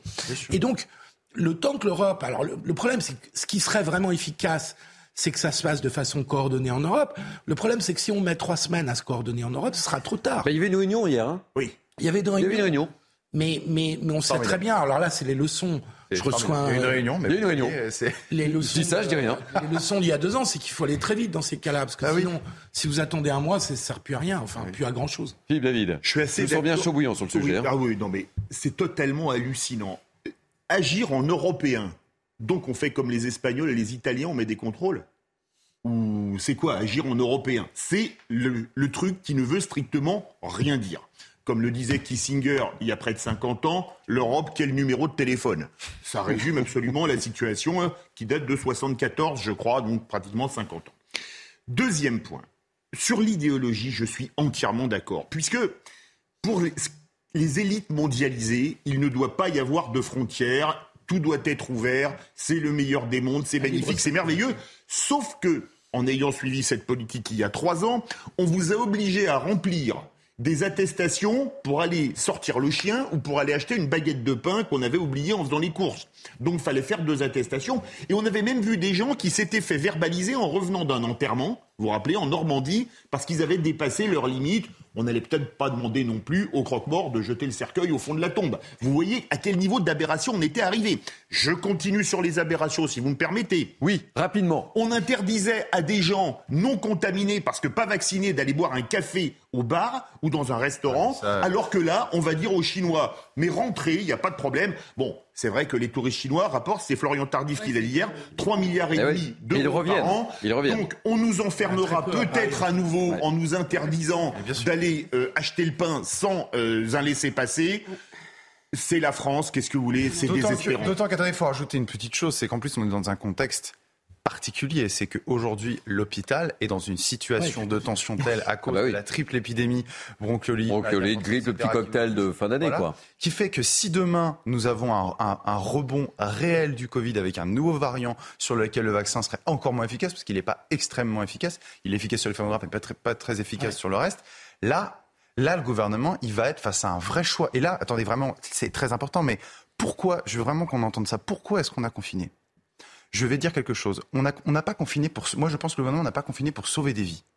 Le, le, gouvernement a confiné parce que les images qui venaient d'Italie avec des gens qui mouraient dans les hôpitaux. Les le gouvernement, les politiques ont eu la trouille hmm. d'engager leurs responsabilités là-dessus. Donc ils sont allés à fond en, pressurisant les, les, libertés des citoyens. Ce n'est pas pour, enfin, je suis désolé, c'est hmm. très cynique, mais je pense que c'est ça aussi. La politique, c'était pas pour sauver des vies, c'était vraiment parce qu'en fait, on, allait on voir. peut espérer que si, quand même. Non, mais, ça a sauvé des vies, c'est une évidence. Mais c'était, c'était pour hmm. que les Français ne voient pas la faillite de l'hôpital. Moi, je pense que c'est ça le fond du sujet. Allez, on change de, sujet. on change de sujet. Vous avez une deuxième euh, chance en deuxième heure, hein, D'accord, pas de souci, j'en aurai une. Nous sommes en 2022. Et on va passer en 2023, théoriquement. C'est ça. Et donc, quand on change d'année, il y a des changements. Ah oui. Et donc, quels sont ces changements? On a demandé à Dominique Guillot de tout nous dire. On en parle après. Oh comme tous les ans, le SMIC va augmenter au 1er janvier, même si en 2022, il avait déjà bénéficié de deux coups de pouce supplémentaires en mai et en août. Au premier jour de 2023, il passera à 1353 euros net par mois, soit une hausse de 24 euros net par salarié. Côté retraite, c'est seulement 0,8% d'augmentation pour la retraite de base. Elle avait déjà été revalorisée en juillet pour faire face à l'inflation, mais en moyenne, l'augmentation sera de 5% pour les retraites complémentaires. Côté immobilier, le taux d'usure, taux maximum auquel on peut emprunter sur 20 ans, passe de 3,05 à 3,57%, ce qui devrait faciliter l'accès au crédit de nombreux acheteurs. À noter qu'à compter du premier jour de janvier, les logements dits passoires thermiques, ceux qui consomment plus de 450 kWh par mètre carré et par an, ne pourront plus être mis en location. Enfin, au rayon augmentation, le tarif réglementé du gaz va grimper de 15% en moyenne pour les 40% des foyers qui bénéficient d'une offre en tarif réglementé ou indexé. Cela représente une hausse de 25 euros par mois en moyenne. Et puis côté électricité, notez que pour les clients qui n'ont pas de compteur Linky, eh bien à partir du 1er janvier, le relevé des consommations devient payant. Il sera facturé un peu plus de 50 euros par an. Petit commentaire un petit peu sur ces changements, parce que j'ai envie de vous poser les questions. Qu'est-ce que vous espérez, vous, euh, autour de cette table pour 2023 Non, mais euh, écoutez, ce, qu'on nous annonce euh, au niveau de 2023, bah, écoutez, on peut que s'inquiéter, parce qu'on enfin, les Français ont été très impactés par l'inflation. le pouvoir d'achat a énormément baissé. beaucoup de gens se sont appauvris. Ils ont du mal à joindre les deux bouts. Donc, euh, bah, écoutez, on va voir ce qui va se passer en, janvier et février, mais c'est vrai qu'on va devoir en appeler aussi à, des solidarités. Bon, la transition est, facile pour moi. C'est quoi vos espoirs, vous, personnellement? Alors moi, vous savez, euh, je, moi je suis très soucieuse euh, de, l'appartenance commune, comme vous le savez, de la cohésion nationale. Je trouve qu'on doit chacun œuvrer à plus d'unité entre nous sur un projet commun. Moi, je suis très sensible aussi au fait que travaille, comme vous le savez, beaucoup avec les populations euh, parfois très modestes, mais je côtoie aussi différents euh, mondes, si je puis dire. Et euh, notamment sur les quartiers populaires, je, me rends compte que les, gens ont aussi besoin qu'on travaille sur cette unité, sur, ce faire France ensemble. Et je pense que hum, vraiment que le 2023 verra des initiatives qui vont œuvrer à nous rassembler au lieu de nous diviser. Philippe Guibert. Votre souhait pour 2023 Deux vœux peut-être. Deux vœux Hélas. Non, moi je souhaiterais que Poutine revienne euh, un peu à la réalité, qui est un échec de son offensive. Parce que ça a des conséquences, y compris ce, dont on mm. parlait sur le pouvoir d'achat. Euh, et puis que, revenant un peu les pieds sur terre, euh, on puisse euh, ramener Zelensky à la table des négociations, parce qu'il est parti assez loin aussi, mm. Zelensky. Mm. Mais ce qui est normal dans une sorte de montée aux extrêmes. Et donc, euh, mais c'est quand même Poutine l'agresseur, donc il va bien falloir qu'il l'acte à un moment donné que euh, le contrôle qu'il voulait avoir sur l'Ukraine, la, il n'y arrivera pas. Donc il faut qu'il revoie ses buts de guerre à, un peu plus bas, voire nettement plus bas. Donc voilà, ça c'est peut-être un vœu pieux, mais en tout cas c'est un vœu euh, fort pour 2023. Puis le deuxième, il concerne le régime iranien. Euh, depuis le décès par la police de la moralité de Macha Amari le 16 septembre 2022, on a une révolte en Iran du peuple contre le voile d'ailleurs, euh, ou contre le, la police du voile. Euh, et on peut que le, souhait qu'on peut avoir, c'est que l'Iran évolue sur un, vers un régime beaucoup moins répressif et autoritaire. Euh, et on peut que soutenir le peuple iranien dans sa, dans sa révolte. Pierre J'étais très embêté parce que j'ai plusieurs souhaits, donc il faut que je fasse un choix. Court, Pierre. Alors si je dois faire court, oui, il y en a un que j'ai en particulier. je souhaiterais pour l'année 2023 que le gouvernement prenne, euh, conscience qu'il faut euh, maintenant arrêter l'idéologie euh, sur la question du Covid, réintégrer des soignants qui sont suspendus parce que non vaccinés, réintégrer des pompiers qui sont suspendus parce que non vaccinés. Voilà quel serait mon souhait pour 2023. Philippe David Moi, mon souhait pour 2023, il est beaucoup plus léger. On a un peu encore la gueule de bois de la finale perdue contre l'Argentine. C'est vrai, je m'en doutais, ça. Je sais pas pourquoi. Il va y avoir une Coupe du Monde de rugby en France Ah oui, c'est vrai. qui va commencer Ouais, le c'est 8 vrai. septembre prochain. Et inutile de dire que moi, mon souhait pour 2023, on va en finale tous les 12 ans. On y est allé en 87, on a perdu contre les Blacks. On y est allé en 99, on a perdu contre les Australiens. On, a- on y est retourné contre les Blacks encore une fois à l'extérieur en 2011. On, se fait- on a perdu en se faisant voler par l'arbitrage à un niveau strictement honteux. Et là, je me dis que cette année, peut-être que les bouches vont changer d'âne au niveau de l'arbitrage. Et j'espère simplement, on a la plus belle équipe de France probablement de l'histoire. Ouais, c'est vrai. La plus belle génération. Et un très beau joueur. Si on pouvait, oh, pas Dupont, mais tous les autres, Mm. si on pouvait garder le trophée William Webb Ellis en France, ça pour moi, l'année 2023 serait réussie. Et alors, et les Français, quelles sont leurs attentes? On leur a posé la question, écoutez. Pour moi, ce serait augmenter nos salaires, puisque ben, nos courses sont de plus en plus chères, l'essence est de plus en plus cher et nos salaires ne bougent pas des masses. que l'éc- l'école revienne en premier plan et que, que au classement on soit, on soit meilleur au niveau maths et tout ça. Le premier chantier, c'est le coût de l'énergie qui doit être résolu. Pour moi, le principal sujet en 2023, c'est l'insécurité. C'est quelque chose de, qui est un peu sous-estimé, je dirais, et qui est vraiment très important. Deuxième vœu. C'était votre deuxième vœu? Oui, oui, je pourrais redévelopper, mais c'était même plus que ça. Moi, c'était le. Enfin, bon, c'était l'insécurité, c'était que les Français en fait prennent conscience. Moi, ce qui est vraiment le deuxième vœu que j'avais, c'était la prise de conscience des Français. Les Français sont de plus en plus conscients de ce qui se passe, de l'état de l'insécurité, euh, et, et aussi, je c'est lié, mais du phénomène migratoire qui nous traverse aujourd'hui.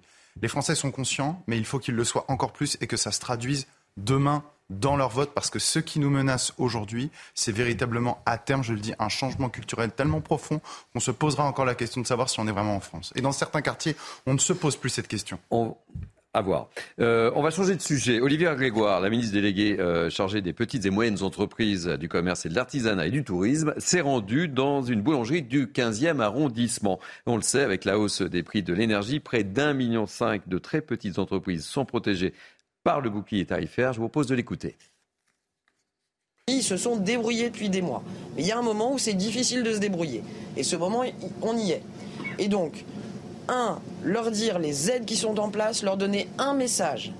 Demandez à vos experts comptables, demandez à vos comptables de vous aider sur impôt.gouv.fr à bénéficier des aides en plus de l'amortisseur. Deuxièmement, on va leur proposer des solutions pour soulager leur trésorerie, pour faire en sorte qu'ils retrouvent du souffle. S'il faut faire plus, on fera plus et on s'adaptera à la situation et on accompagnera nos boulangers. Il y a une petite réaction. C'est un sujet qui vous passionne. Oui, bien sûr, parce qu'en fait, il faut bien comprendre de quoi on parle. Et si le coût de l'énergie, euh, on, on parlait il y a quelques jours d'un d'un boulanger justement qui avait vu sa facture d'électricité multipliée par 10, par 10, rendez-vous compte. Donc on sait qu'il y a énormément de petits artisans qui vont fermer. Moi, je voudrais mettre en parallèle cette situation-là avec les propos d'un certain Bruno Le Maire, ministre de l'économie, il y a quelques mois, qui nous disait nous allons mettre l'économie russe à genoux avec ces sanctions. Là, pour l'instant, la seule économie qui est à genoux, enfin les seuls qui sont à genoux, ce sont les artisans français. Donc ces choix politiques, La Russie, pour l'instant, on voit rien. hein, les choix politiques, la Russie ne s'est pas retirée d'Ukraine. Pour l'instant, les choix politiques, les, les seuls effets politiques de ces sanctions, on les voit, ce sont sur les artisans français. Parce qu'en réalité, cette guerre-là, ce, ce n'est pas nos intérêts. Donc nous avons sacrifié nos intérêts français. Regardez ce qui se passe pour ces petits artisans. Pourquoi Pour les intérêts américains, les intérêts ukrainiens? Voilà ce qui s'est passé. Philippe David? Euh, Moi, je pense qu'il serait enfin temps de, de- de sortir du marché européen de l'électricité. Les Espagnols et les Portugais l'ont fait. C'est des gens doués de raison. Pourquoi est-ce qu'on a aligné le prix de l'électricité sur le prix du gaz? Parce que les Allemands ne voulaient pas que nous ayons, nos entreprises, un avantage compétitif sur le prix de l'énergie, de l'électricité par rapport à l'Allemagne. Résultat des courses, on a sacrifié nos industriels et nos petits artisans pour faire plaisir à l'Allemagne. Bah, écoutez, désolé, mais c'est quand même terrible. Philippe Guibert, vous n'êtes pas d'accord avec l'analyse de Pierre? Non, pas du tout, parce que Mais peut-être d'accord avec la mienne. c'est d'une grande naïveté, Ouais, Pierre, de penser que si on n'avait pas fait de sanctions économiques contre la Russie, à partir du moment où on soutient militairement les Ukrainiens, et moi je pense que c'était la bonne solution, parce que si on arrête de soutenir un, un pays qui est envahi par euh, son voisin, je sais pas où on va. Donc, euh, si on n'avait pas fait de sanctions économiques, on aurait eu On tout autant pas de l'Arménie contre Tout autant, je termine. tout autant de, sou- de, de, de- sanctions énergétiques. C'est d'une grande naïveté de croire que c'est nos sanctions économiques qui commencent quand même à faire beaucoup de mal à l'économie russe. hein. Sur le prix du Donc, gaz, c'est direct. hein. On n'a pas sacrifié hein. nos intérêts, on n'a pas sacrifié nos intérêts aux intérêts ukrainiens. C'est, il est parfaitement logique et conforme à nos intérêts et à nos valeurs qu'on défende la souveraineté Aux valeurs, ukrainienne. aux valeurs, ça c'est plus subjectif. Mais à nos À- intérêts, à la certainement souveraineté pas. ukrainienne. À nos intérêts, certainement pas. Euh, Ici, la et facture au, des et au droit et à l'autodétermination des peuples. parce que ça c'est Aux- dernières nouvelles. des valeurs. On sait ce qu'il en est, mon cher Philippe, parce que je vais vous dire la diplomatie des valeurs de l'Union européenne.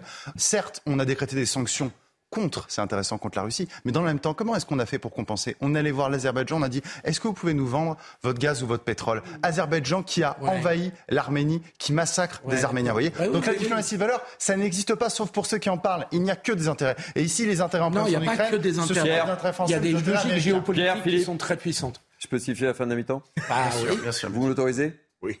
On- parce qu'il reste encore une heure. hein. Donc euh, gardez. euh, oui, il reste encore une heure. de l'énergie. Euh, gardez votre énergie. Parce que c'est la petite surprise. Ah. Ah oui. C'est la petite surprise. Non, non, c'est en deuxième heure. Mais comme j'ai prévu une deuxième surprise Oh. en deuxième heure, c'est cadeau. C'est pas possible, vous nous dites le- si, le, le mais si. double effet Thierry Vous allez voir. On va retrouver quelqu'un. euh, voilà. Ah ben on le voit déjà. Mince. Bon, il est là. Oui. Joël Dupuche. Vous connaissez Joël Dupuche. Il fait accessoirement un peu de cinéma, mais son vrai métier, c'est quand même ostréiculteur. Ah oui, oui, je- Soyez le bienvenu, Joël. Vous nous Bonjour. avez Alors, quoi vous amener- Comment vous êtes en, en- en plein boulot là Je suis en plein boulot, mais je vous écoutais, donc on va passer sur un peu de légèreté. Oui, voilà, c'est ce que je proposais. Et donc, pour cette légèreté, je vous propose des huîtres et de vous régaler et d'oublier les vicissitudes du monde actuel. Je sais que c'est pas facile, mais je crois qu'il faut Ah, le faire. ça fait du bien d'entendre. Alors vous êtes où précisément, euh, mon cher Joël? Dites-nous où vous êtes. Le bassin d'Arcachon, au Cap Ferré, au bord de mes bassins à huîtres. On vient de terminer les mises en panier les envois d'huîtres un peu partout en France et en Europe. Et ben là, on va manger. Donc, je vais préparer un superbe plateau d'huîtres que je vous montre pour vous donner envie. Et, Bah ça, c'est le moins qu'on puisse dire. Vous auriez pu au moins avoir la délicatesse de monter à Paris et d'ouvrir des huîtres pour mes, pour mes invités. Cette fois, après les fêtes, je fais ça, avec plaisir. Bon, comment s'annonce la saison plus sérieusement, Joël? La saison s'est très bien passée. Nous, on a fait un gros mois de décembre. Euh, donc, je pense que tous les distributeurs français ont bien travaillé. Et je pense que l'économie de la gastronomie s'est bien portée au mois de décembre. Et le- parlons, parlons des, des- des sujets qui fâchent. Les- le, le prix des huîtres, il, il varie, il a augmenté, il est stable euh, Je pense que le prix des huîtres a pris 6-7%, mais ce qui a considérablement augmenté, vous en parliez avant, c'est les coûts de, de logistique et de transport liés au phénomène d'électricité, de, de- de- de pétrole et autres euh, problèmes de- de- d'énergie. voilà. Et, et les coûts des matières premières qui grimpent, parce que tout ce qui est importé coûte plus cher avec les transports. euh, mais ça va, on va, on va gérer. Quoi. Il faut rester optimiste quoi qu'il arrive. euh, Nous, comme on ne peut pas déguster une huître, vous pouvez peut-être déguster une huître pour nous, pour nous faire envie, pour faire envie à nos téléspectateurs. Ça va être une souffrance. Ça va être une souffrance pour nous. Hein. Et dites-moi aussi, vous en êtes où Pour du cinéma Vous avez des films bientôt? Euh, Il y a Astérix qui sort bientôt. Ah, vous êtes dans Astérix? Je crois que je suis au festin à la fin, je crois. Vous êtes au festin Peut-être, oui. Ouais, c'est un rôle phare, ça, pour vous. Vous faites quel personnage le Quel personnage vous faites, euh, demande Philippe Guibert Euh, un Gaulois euh, mal élevé, comme euh. Ah, ah, J'ai cru qu'il allait dire un Gaulois réfractaire. Bon, allez, on vous laisse gober l'huître. On vous laisse gober l'huître quand Ça a même. l'air bien charnu. Ah voilà, eh, Oh là. à la vôtre. Je pense vraiment à vous. Aïe, aïe, Ah là aïe. là là là. Et voilà. Joël, Mortel. elle, est, elle a un petit goût de noisette, c'est ça? C'est merveilleux. Et c'est long en bouche. Ça a des saveurs de, de, de sous-bois, de noisettes. C'est de l'impérial, là, non? C'est de l'impérial que vous goûtez? Des perles d'impératrice, oui. Bon, bah écoutez. Non. Bon, nous, on a encore une heure d'émission. Hein. Eh bien, bonne chance. Je vous raconterai comment c'était le reste du plateau. Oui Vous nous rappelez à la fin de l'émission. Au revoir. Bonne chance. Joël, merci mille fois et on vous retrouve bientôt euh, dans Astérix. On a tout compris. Marche, Messieurs, madame. Oui, c'est important. Allez, fin de cette première partie de, de Mini News. Euh, on se retrouve dans quelques instants pour la deuxième partie, le journal de la mi-journée, avec évidemment aussi une belle surprise à la fin de ce journal. Rien que pour vous, c'est cadeau, c'est le nouvel an et vous êtes bien sur CNews. Bonjour, soyez les bienvenus, c'est Mini News partie 2, 12h, 13h, c'est l'heure de votre journal. Et tout de suite, évidemment, ce sont les titres. À la une de ce journal, d'une légende, il était le football. Les fans du ballon rond du monde entier sont en deuil. Pelé est mort hier. Un deuil officiel de trois jours a été décrété au Brésil. Après cinq jours de grève, pas de dialogue en perspective. La mobilisation des médecins généralistes se poursuit. Une grande manifestation est prévue pour lundi. Ils demandent, entre autres, vous le savez, une revalorisation du tarif des consultations. 2023, vive les grands changements, SMIC, carburant, retraite. Quelles sont les bonnes nouvelles, mais aussi les moins bonnes? Le Guillot nous dira tout. Enfin, on parlera aussi du réveillon. Nous sommes le 30 décembre. CNews pense à vous. On va vous faire saliver, mais vraiment saliver, à la fin de ce ah, plus. journal. Et vous en savez un petit peu plus. Avec moi, depuis une heure, Naïma Fadel, essayiste, ravi de vous accueillir. Philippe Guibert, enseignant. Vous avez failli rater l'école, hein oh, C'est temps. Je dis ça, je dis rien. Pierre Gentillet, avocat. Très heureux de vous recevoir, cher Pierre. Je comprends que j'ai la meilleure place, du coup, aujourd'hui. Oui. C'est possible. C'est du teasing, ça. C'est ça, mais j'ai une petite idée. Vous voulez pas petite idée Non. non, non, non. Restez là où vous êtes. Et Philippe David qui m'a accompagné depuis le début de la semaine, depuis lundi, qui dit mince, j'ai pas la bonne place mais j'ai le bras long. C'est ça. Allez, on va commencer euh, ce journal par une triste nouvelle. Euh, c'est la disparition du roi Pelé. On en a parlé au cours de cette première heure. La légende brésilienne du football a succombé à un cancer du côlon hier à l'âge de 82 ans. Il était hospitalisé euh, depuis un mois à Sao Paulo, au Brésil. Tout le pays lui rend hommage. Quentin Gribel. Devant l'hôpital où Pelé s'est éteint, des Brésiliens de tout âge se rejoignent. Un moment de communion devant une banderole qui résume l'ampleur de l'hommage qui lui est rendu. Le roi est devenu éternel. Pour nous, Pelé n'était pas qu'un simple sportif. Il faisait partie de nos vies.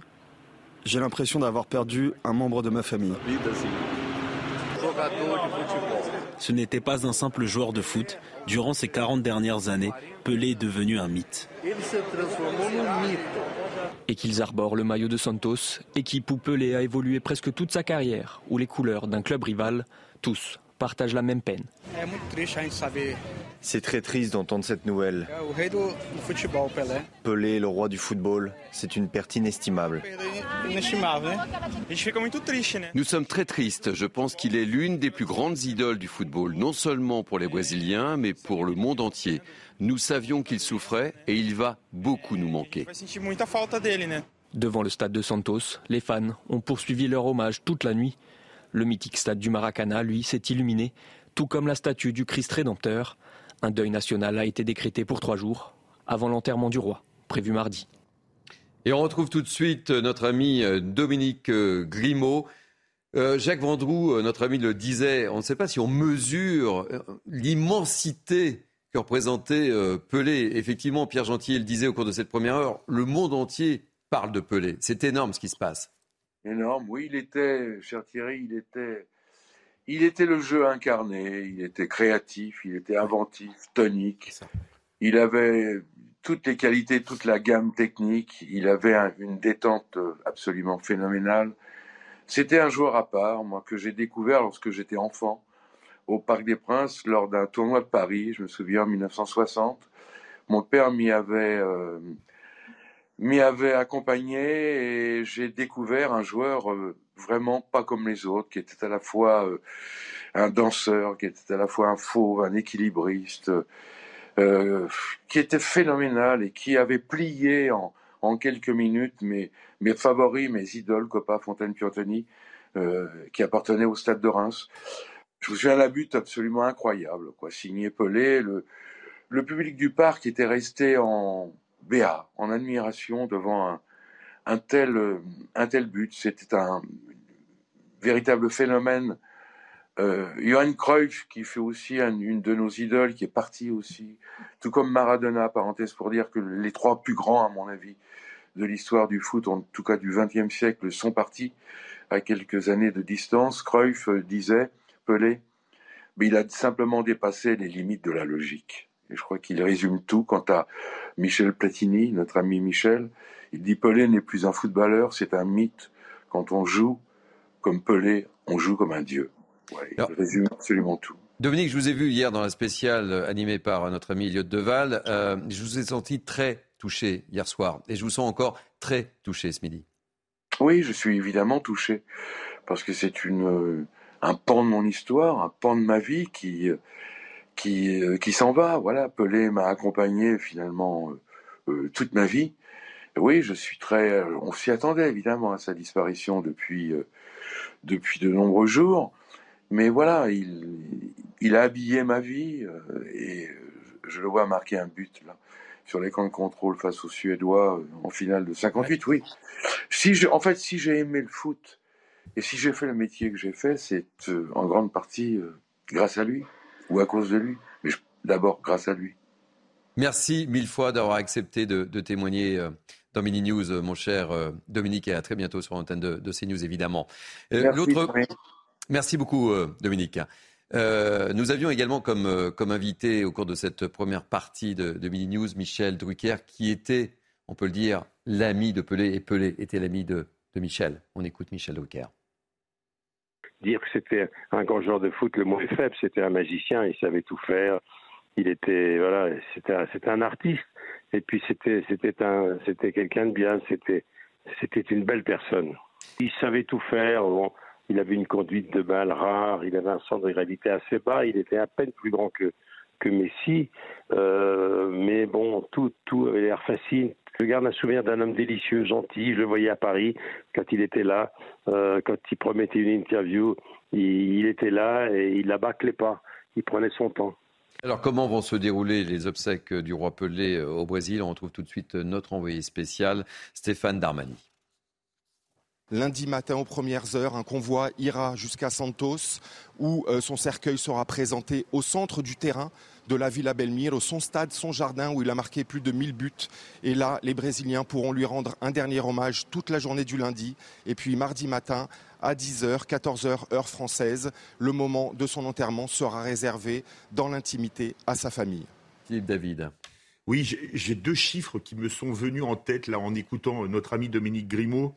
Euh, Pelé, juste avant sa disparition, a été rejoint et dépassé pour deux records. Il était meilleur buteur de l'histoire avec euh, l'équipe du Brésil, avec 77 buts, et Neymar l'a égalé. Ah et il était co-recordman des buts marqués en finale de la Coupe du Monde. Il y avait quatre joueurs qui avaient marqué trois buts en finale de Coupe du Monde. Deux Brésiliens, Pelé qui en met deux en 58, un en 70, Vava qui en met deux en 58, un en 62, Sir Geoff Hurst qui en met 3 en finale 66 et Zidane 2 en finale 98 et 1 en finale 2006. Et il a été dépassé par qui comme meilleur buteur en finale de Coupe du Monde? Par Kylian Mbappé qui avait qu'un but en 2018 et 3 buts en 2022 et désormais le plus grand buteur de tous les temps en finale de Coupe du Monde. Donc Pelé, juste avant sa mort, a vu deux joueurs un le rejoindre et qui va le dépasser. Hein. Il suffit à Neymar de marquer un but avec Acélessao, ce qu'il va arriver à faire et Mbappé qu'il a déjà dépassé. Donc quelque part, et ils sont déjà très proches. Ils étaient déjà très proches. Ils étaient déjà profonde admiration ils étaient déjà très proches. Donc je me dis, ce, chiffre m'est venu en écoutant Dominique. Quelque part, il a eu un départ en se disant, j'étais le dieu du football, mais il y a quand même encore des très grands joueurs. Il y a de Est-ce que vous pensez que Mbappé peut être le, futur euh, Pelé? Alors je, le dis depuis, je le dis depuis 4 ans. Pour franchement, je vais peut-être me faire insulter, mais tant pis. Pour moi, il est déjà le plus grand joueur français devant Zidane et Platini. Parce que ah, ce qu'il est capable. Il n'a pas eu de ballon d'or, mais ce qu'il est capable de faire avec un ballon, il est absolument sensationnel. C'est pas le même type de joueur en même temps. parce que Zidane et Platini, c'est des meneurs de jeu. Alors, je n'aime pas les comparaisons. La euh, à, l'époque où Platini était meilleur, trois fois meilleur buteur du calcio, il marquait entre 16 et 18 buts parce qu'à l'époque, c'était beaucoup plus défensif. On sanctionnait beaucoup moins les coups sur les joueurs offensifs, etc. Donc, j'aime pas trop les comparaisons. Mais pour moi, Mbappé est un joueur qui sera avec les plus grands de l'histoire. Il est passé à ça de gagner deux Coupes du Monde de suite. Combien de joueurs ont gagné deux Coupes du Monde? Il n'y a que les Brésiliens de 58-62, la génération Garincha, Pelé, Zagallo, etc. Et la génération 34-38 de l'Italie avec Monti, euh, Piola, Meazza, etc. Cocorico. Allez, les transitions sont parfois difficiles à faire. pas simple, mais retour à la réalité française. Cinquième jour de grève des médecins libéraux. On en parlait au cours de la première heure. Ils réclament une meilleure considération de leur profession, avec notamment une hausse des tarifs de consultation. Clémence Barbier.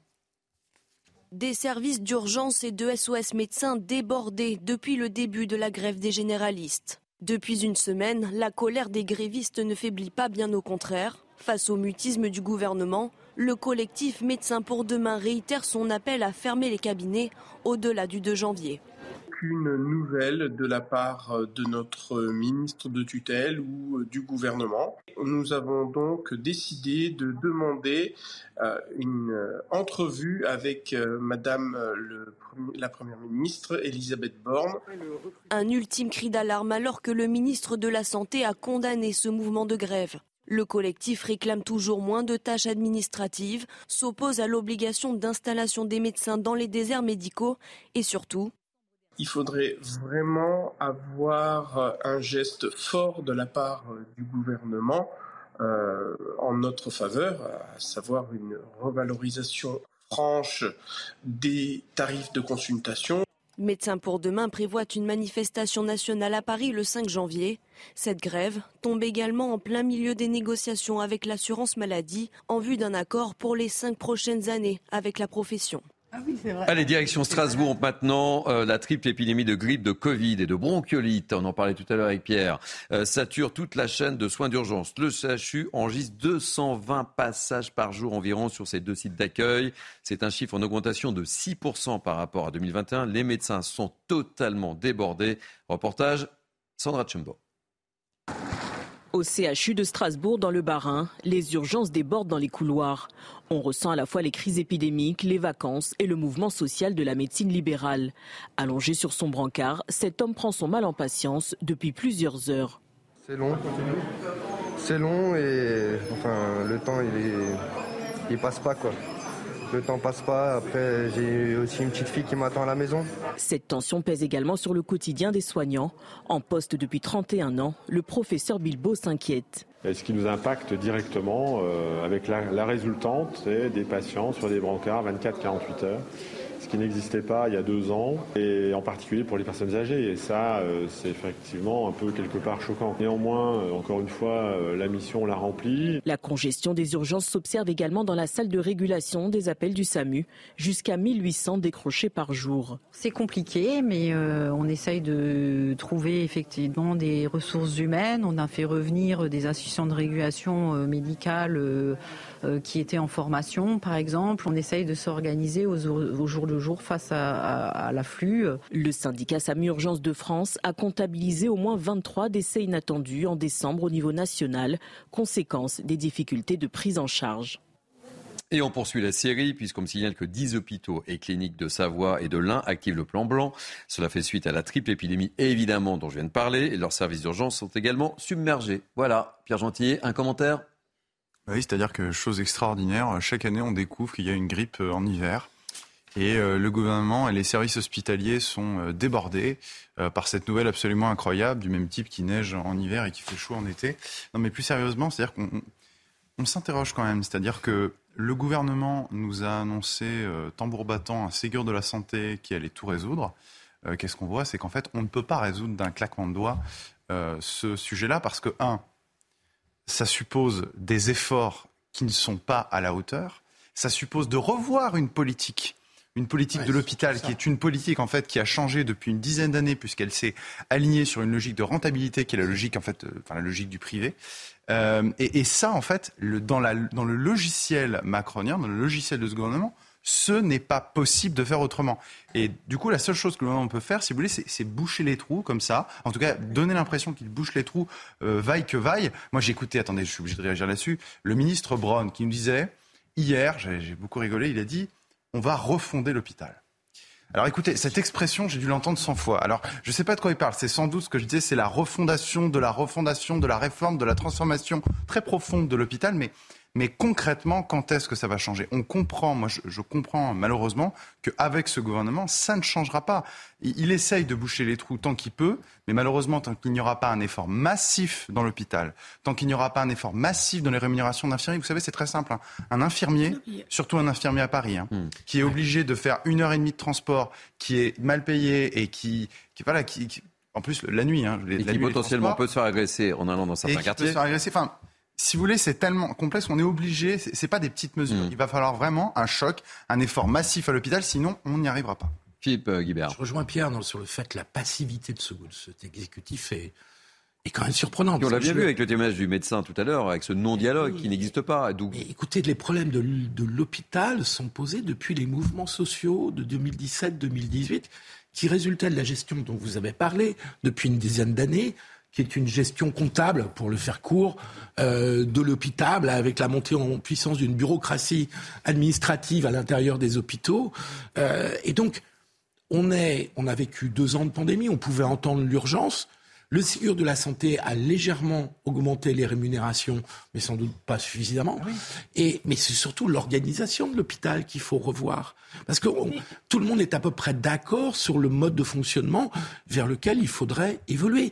Et ce qui va, ce qui, ce qui, ce qui pend au nez de ce gouvernement, du fait de sa passivité, de son incapacité de re- se remettre en cause, de changer de logiciel, comme vous le disiez, c'est qu'il va y avoir des plaintes, parce qu'à un moment donné, il va y- ça va craquer. À un moment donné, il va y avoir des morts qui ne sont pas justifiées. Il et il y en a déjà. Il y en a déjà, Et tout ça va se finir devant les tribunaux. Mais je, je ne comprends pas, alors que le problème, le diagnostic est posé, les, les, les acteurs euh, le disent tous, le répètent tous à leur manière, même quand ils sont en désaccord sur les modalités d'action. Euh, donc, je veux dire, là-dessus, il y a, il y, a, il y a quand même une vraie urgence, sans jeu, mauvais jeu de mots, avec la, la situation des hôpitaux. Et on n'a pas le sentiment que le gouvernement est dans la prise de conscience de cette urgence. Ça suppose que si on veut une réelle prise de conscience par rapport à, cette- à ce- notre hôpital qui est en crise, c'est qu'il faut écouter les médecins.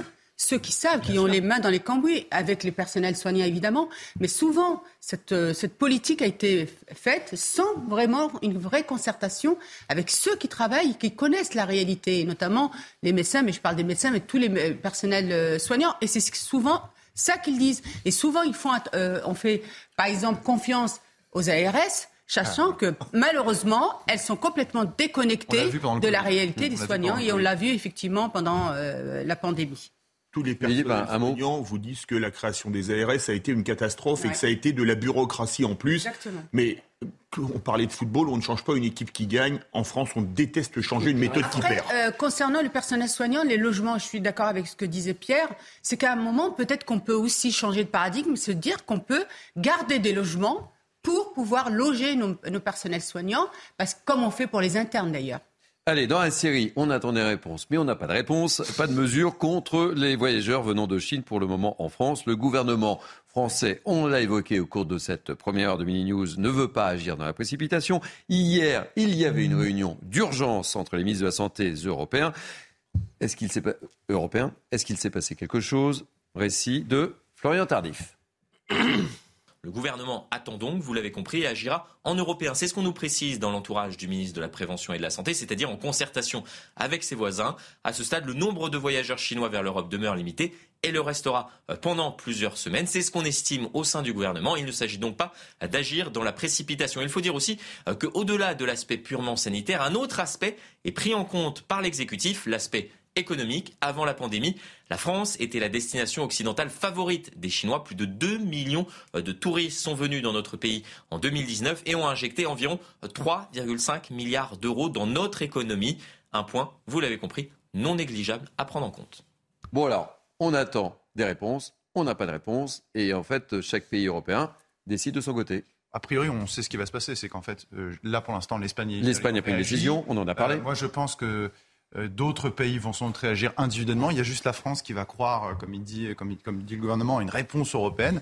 Mais en fait, finalement, euh, par effet cliqué, euh, chacun va adopter sa propre politique et à la fin on va dire voilà tous les Européens ont réagi ensemble, mais non pas du tout. Euh, chacun réagit euh, l'un après l'autre et c'est bien normal, voilà. Le logiciel de l'Union européenne, c'est la libre circulation, et que si les réunions européennes ne, ne s'accélèrent pas très vite, parce qu'il faudrait quand même une réponse coordonnée pour que ça soit efficace, mais il ne faut pas la faire dans trois semaines ou dans un mois parce que sinon ça ne servira pas à grand chose.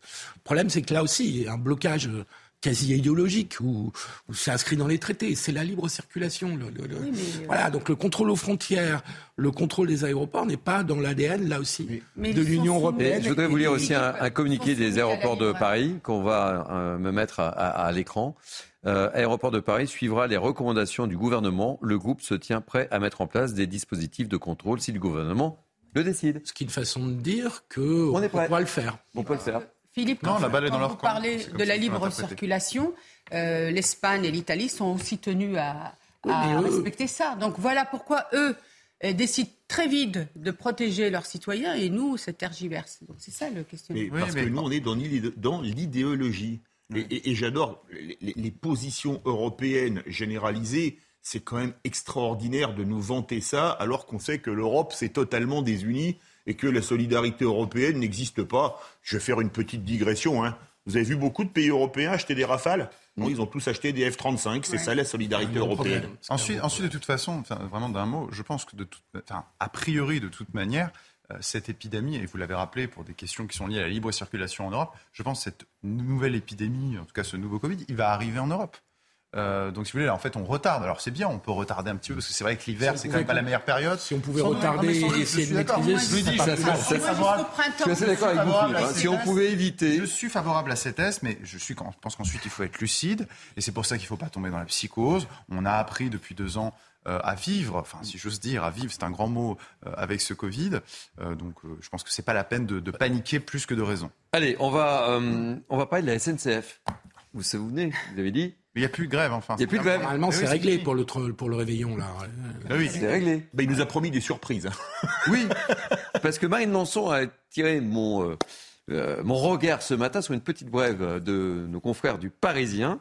Et il y aura bien des grèves à la SNCF demain 31 décembre et le 1er janvier. Un mouvement de grève des aiguilleurs dans la région de Bordeaux ah, va entraîner des perturbations sur la ligne à grande vitesse atlantique.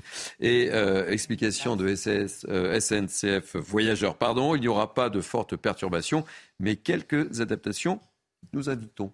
Voilà, pas de grève, mais une petite grève. Je vous l'ai trouvé. Enfin, Marine Lançon, me l'a trouvé. Vous permettez de faire une comparaison. Il y a quelques années, dans une chanson qui évoquait la RATP, Serge Gainsbourg chantait Je fais des trous, des petits trous, toujours des petits trous. À la SNCF, si on fait une grève, une petite grève, toujours une petite grève, c'est un peu une adaptation de la SNCF à, la, RATP de la chanson de Gainsbourg. Vous n'allez pas, vous n'allez pas du côté de Bordeaux? Non. Bah, enfin non, je ne vais pas du côté de Bordeaux, mais si c'est la ligne Bordeaux-Paris, c'est la ligne que je prends. Non, mais par contre, moi j'ai un vœu à faire, euh, s'il vous plaît, un souhait, euh, du coup un deuxième, c'est que le gouvernement puisse vraiment faire comme ce qui se passe en Italie, supprimer le droit de grève pendant les vacances scolaires et les jours fériés. Qu'on puisse, les fêtes de, de, de fin d'année, etc., qu'on puisse pouvoir voir nos familles euh, sans être... Eh ben, on espère dans l'idéal, Neymar non, mais évidemment raison. C'est mon souhait, c'est mon souhait. évidemment, on, va évidemment raison. Le problème, c'est que les grèves sont du rapport de force maintenant dans ce pays. C'est-à-dire que comme il n'y a pas un bon dialogue social, on en arrive toujours à la grève. C'est le problème des médecins. On pourrait souhaiter aussi que les médecins fassent pas grève. Eh ben, Allez, on va enchaîner juste avant la pause publicitaire, euh, puisque 2023, il y a toujours beaucoup de changements. Quels sont ces changements? Très rapidement, on le voit avec Logmic Guillot, et ensuite on partira en pause publicitaire. Comme tous les ans, le SMIC va augmenter au 1er janvier, même si en 2022, il avait déjà bénéficié de deux coups de pouce supplémentaires en mai et en août. Au premier jour de 2023, il passera à 1353 euros net par mois, soit une hausse de 24 euros net par salarié. Côté retraite, c'est seulement 0,8% d'augmentation pour la retraite de base. Elle avait déjà été revalorisée en juillet pour faire face à l'inflation, mais en moyenne, l'augmentation sera de 5% pour les retraites complémentaires. Côté immobilier, le taux d'usure, taux maximum auquel on peut emprunter sur 20 ans, passe de 3,05 à 3,57%, ce qui devrait faciliter l'accès au crédit de nombreux acheteurs. À noter qu'à compter du 1er jour de janvier, les logements dits passoires thermiques, ceux qui consomment plus de 450 kWh par mètre carré et par an, ne pourront plus être mis en location. Enfin, au rayon augmentation, le tarif réglementé du gaz va grimper de 15% en moyenne pour les 40% des foyers qui bénéficient d'une offre en tarif réglementé ou indexé. Cela représente une hausse de 25 euros par mois en moyenne. Et puis côté électricité, notez que pour les clients qui n'ont pas de compteur Linky, eh bien à partir du 1er janvier, le relevé des consommations devient payant. Il sera facturé un peu plus de 50 euros par an. Allez, 12h24, on va marquer, si vous le voulez bien, une petite pause publicitaire, parce qu'ensuite, c'est une surprise qui va s'installer tout doucement, tranquillement. Vous allez voir, vous avez bien fait de venir. Ah oui. Et de participer à Midi News, mes chers amis. A tout de suite. Vous savez, mais. Et vous êtes bien sur CNews, c'est Midi News. Je vous propose de regarder ce qu'il y a sur notre table, histoire de vous faire saliver. Chose promise, chose due. Nous sommes la veille du 31. Vous voyez que vous avez bien fait de venir. Ah oui, ça c'est. Je, je... On va se rapprocher d'ailleurs de. Oui, mais pas trop. Parce qu'on a encore une demi-heure d'émission. Allez, on se retrouve euh, dans quelques instants euh, pour parler de tout ça avec mes grands témoins que je représente. Mais tout de suite, place à l'info. Et l'info, ce matin, dans Mini News, c'est Maureen Vidal. La ministre déléguée chargée des petites et moyennes entreprises du commerce et de l'artisanat, Olivia Grégoire, s'est rendue aux côtés des boulangers ce midi. Face à l'envolée des prix de l'énergie, la ministre a rappelé la détresse des artisans boulangers. En plus de l'amortisseur, elle a parlé d'aides supplémentaires de l'État et de propositions à venir pour soulager les finances des boulangers. Prix de l'immobilier élevé, offre réduite de logements grande taille pour les familles ou encore recherche d'un autre cadre de vie, Paris voit son nombre d'habitants diminuer. L'INSEE vient de dévoiler les derniers chiffres de son recensement 2022 pour la période allant de 2014 à 2020. En moyenne, 12 400 Parisiens ont quitté la capitale chaque année. Il est de retour en terre australienne. Novak Djokovic disputera à partir du 16 janvier l'Open d'Australie, le premier grand chelem de la saison, un an après son expulsion en raison de sa non-vaccination contre le Covid-19. Et cette édition 2023 atteint des records puisque la dotation globale du tournoi a augmenté. Les gagnants des titres féminins et masculins repartiront chacun avec près de 2 millions d'euros. Merci Maureen. Dernière ligne droite pour Midi News. On se retrouve avec mes grands témoins, Naïm Fadel, Pierre Gentier, Philippe David et Philippe Guibert. Un mot euh, en, sur l'Ukraine. L'Ukraine, euh, l'armée ukrainienne a annoncé ce vendredi avoir repoussé durant la nuit une attaque russe de drones iraniens sur le pays, y compris euh, à Kiev, au lendemain de bombardements russes. Messieurs, Naïma, petite réaction sur ce qui se passe en, en Ukraine. De la, de la Russie et de l'Iran, c'est les deux régimes les plus les plus terribles de, de, de l'année 2022, si on fait le bilan. Euh, L'Iran réprime son peuple en révolte, et notamment les femmes, hein, mais pas seulement. Euh, et puis la Russie a été l'agresseur. Euh, et on ne comprend toujours pas bien les buts de guerre de, de Poutine, qui au départ voulait contrôler l'Ukraine.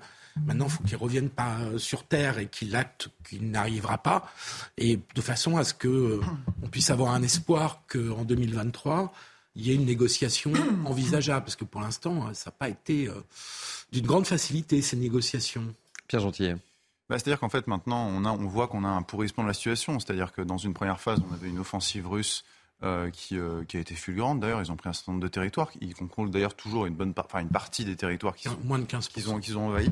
Euh, et après, il y a eu la contre-offensive ukrainienne, effectivement. Et là, on est dans une espèce de, de l'empourrissement. Moi, je suis d'accord. Je pense qu'on devrait s'en sortir par une solution diplomatique. Mais pour s'en sortir par une solution diplomatique, il faut bien comprendre ce que d'un côté comme de l'autre, il est nécessaire de poser sur la table. Du côté de l'Ukraine, il est nécessaire évidemment que la Russie euh, s'engage sur la garantie de l'intégrité territoriale de l'Ukraine et la question de savoir ce qu'on fera s'agissant de la Crimée hein, et quel sera le statut aussi euh, du Donbass, République autonome, République fédéralisée pour l'Ukraine, et de l'autre côté pour la Russie, euh, qu'il y ait bien sûr des garanties sur euh, l'extension de l'OTAN en Ukraine, puisque je vous rappelle que c'était un des griefs qui était avancé par Poutine. Donc je pense que pour mettre tous les acteurs autour de la table, il faut aussi poser tout ça sur la table.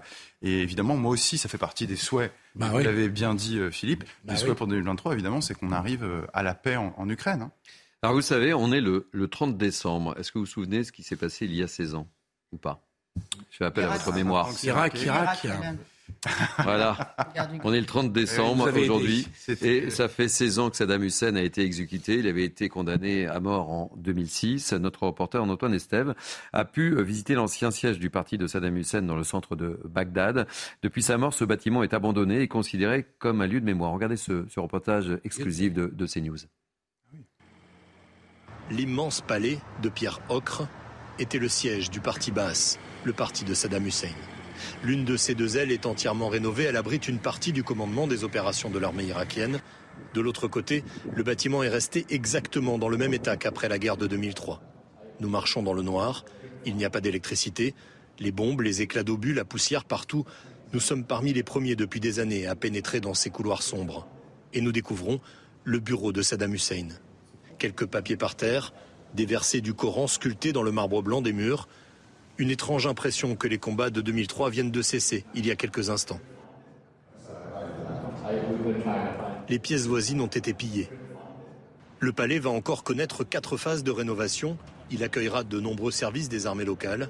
Dans le bâtiment voisin, la coalition internationale mène sa mission d'assistance aux Irakiens dans leur combat contre les groupes terroristes.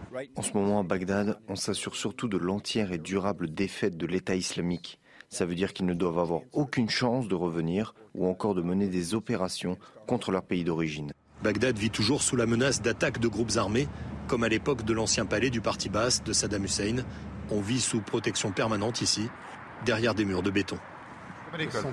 Pierre Gentier, une petite réaction bah oui, je pense sur ce sujet euh, exceptionnel d'Antoine Estève Bien sûr, c'est une manière de, aussi de faire un peu le bilan de ce qui s'est passé. Oui, tout à fait. Depuis cette intervention euh, américaine en 2003, euh, on voit quelle a été la situation catastrophique de l'Irak. Alors évidemment, personne ne dit que le régime de Saddam Hussein, euh, c'était formidable, c'était une dictature, euh, il y a des gens qui sont morts, des manifestations ont été réprimées durement dans le sang. Mais ce n'est pas la question. La question, c'est, vous savez, en politique, la question, c'est pas de savoir quelle est la bonne solution, c'est laquelle des deux est la moins pire. Et je pense que renverser le régime de Saddam Hussein a été une lourde erreur. Jacques Chirac, il a fait quelque chose pour le coup des choses bien Jacques Chirac, qui s'était élevé, notamment le ministre Villepin, souvenez-vous, mm. à la tribune de la nuit contre la guerre en Irak. La guerre en Irak a provoqué l'arrivée de Daesh. L'arrivée de Daesh et l'extension de Daesh au Moyen-Orient, en Syrie, en Irak et dans d'autres endroits dans le monde. Les interventions américaines, dont celles-ci, ont été catastrophiques. Aujourd'hui, on a un pays qui est toujours dans un état, euh, on l'a vu hein, à travers euh, les images, dans un état très précaire, euh, une économie qui se portait mieux au temps de Saddam Hussein et qui aujourd'hui effectivement est, quand même redescendue bien bas. donc je pense que ça doit, c'est important parce que ça doit nous appeler à, à plus de précaution.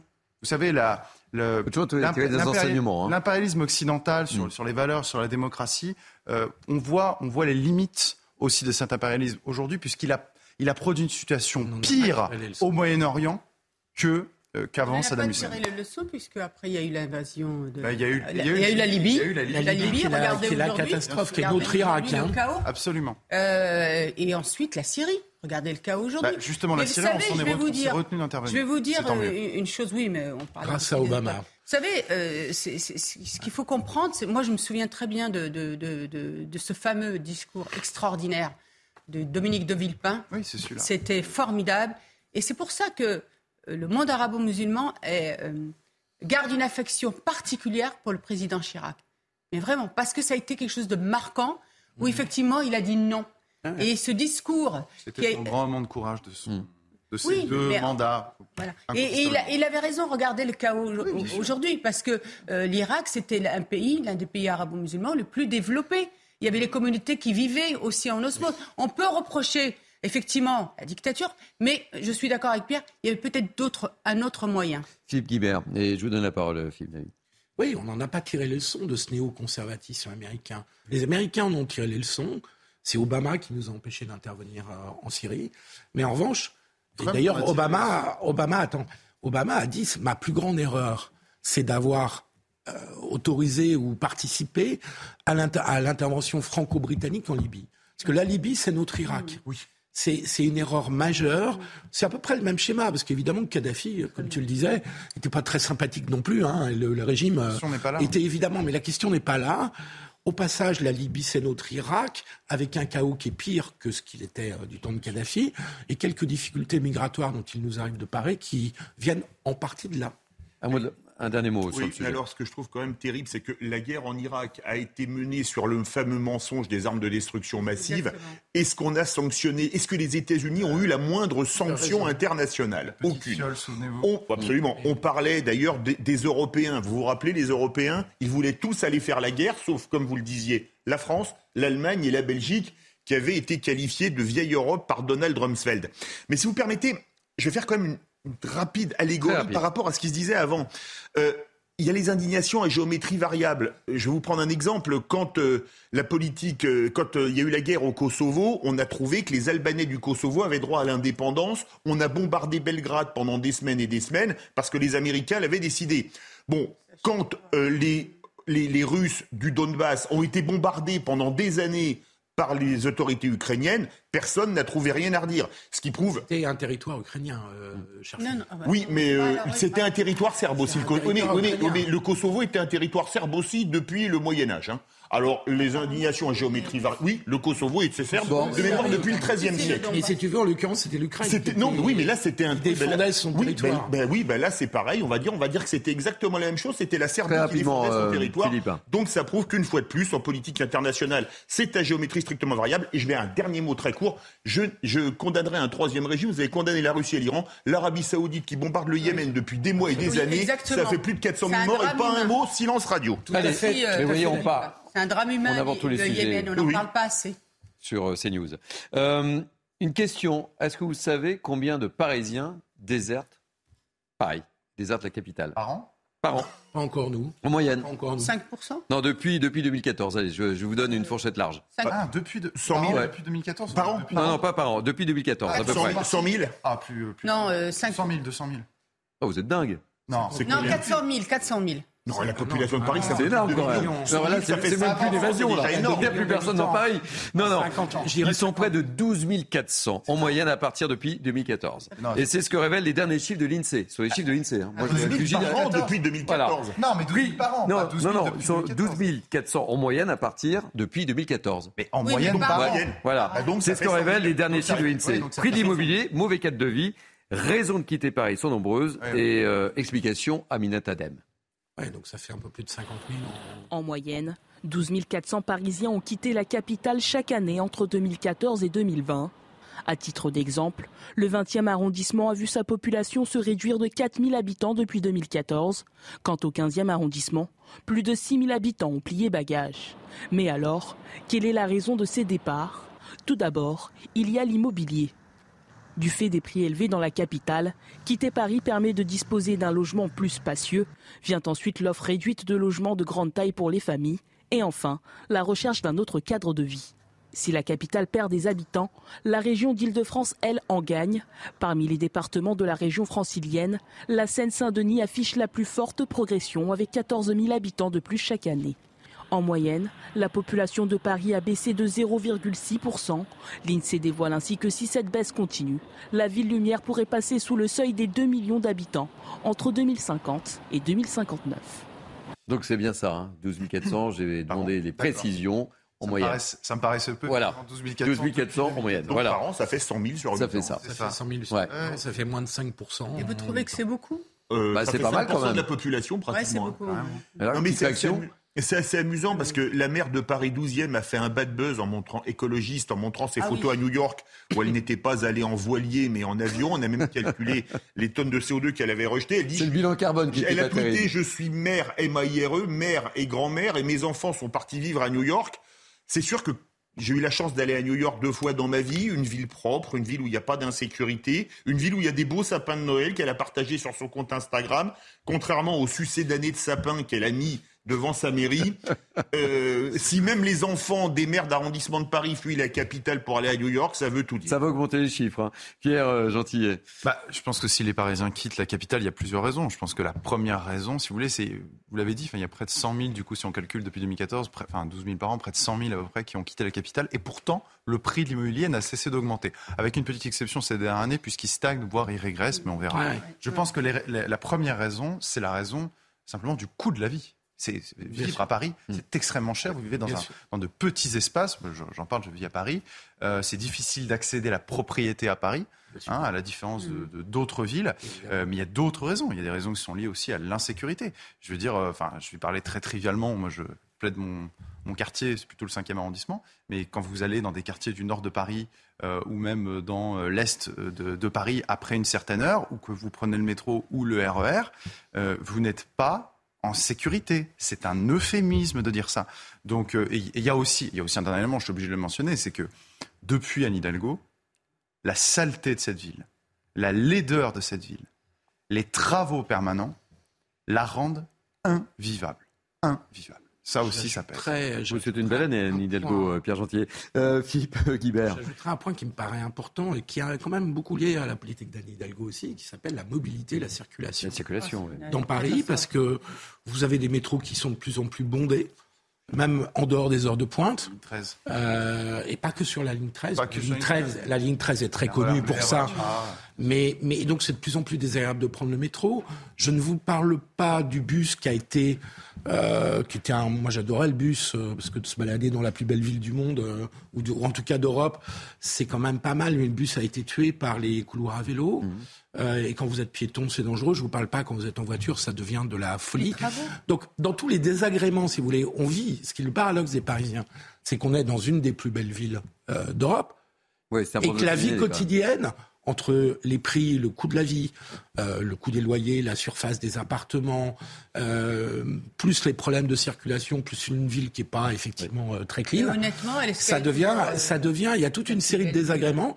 Et je pense que la pandémie, en plus, a accéléré le, la prise de conscience que de passer une heure et demie dans les transports ou dans les embouteillages par jour, ça donnait pas un sens à la vie. Non, mais est-ce qu'elle est toujours la plus belle ville euh, au monde? Quand vous voyez comment elle est défigurée par les, travaux, quand vous voyez la saleté dans justement Champs-Élysées, vous voyez la saleté par terre. Dans même des arrondissements qui, euh, sont soi-disant euh, plutôt réputés, entre guillemets, vous avez la saleté partout. C'est-à-dire que des arrondissements, des lieux qui sont la vitrine de notre capitale sont euh, voilà, vous voyez la saleté partout, les rats, etc.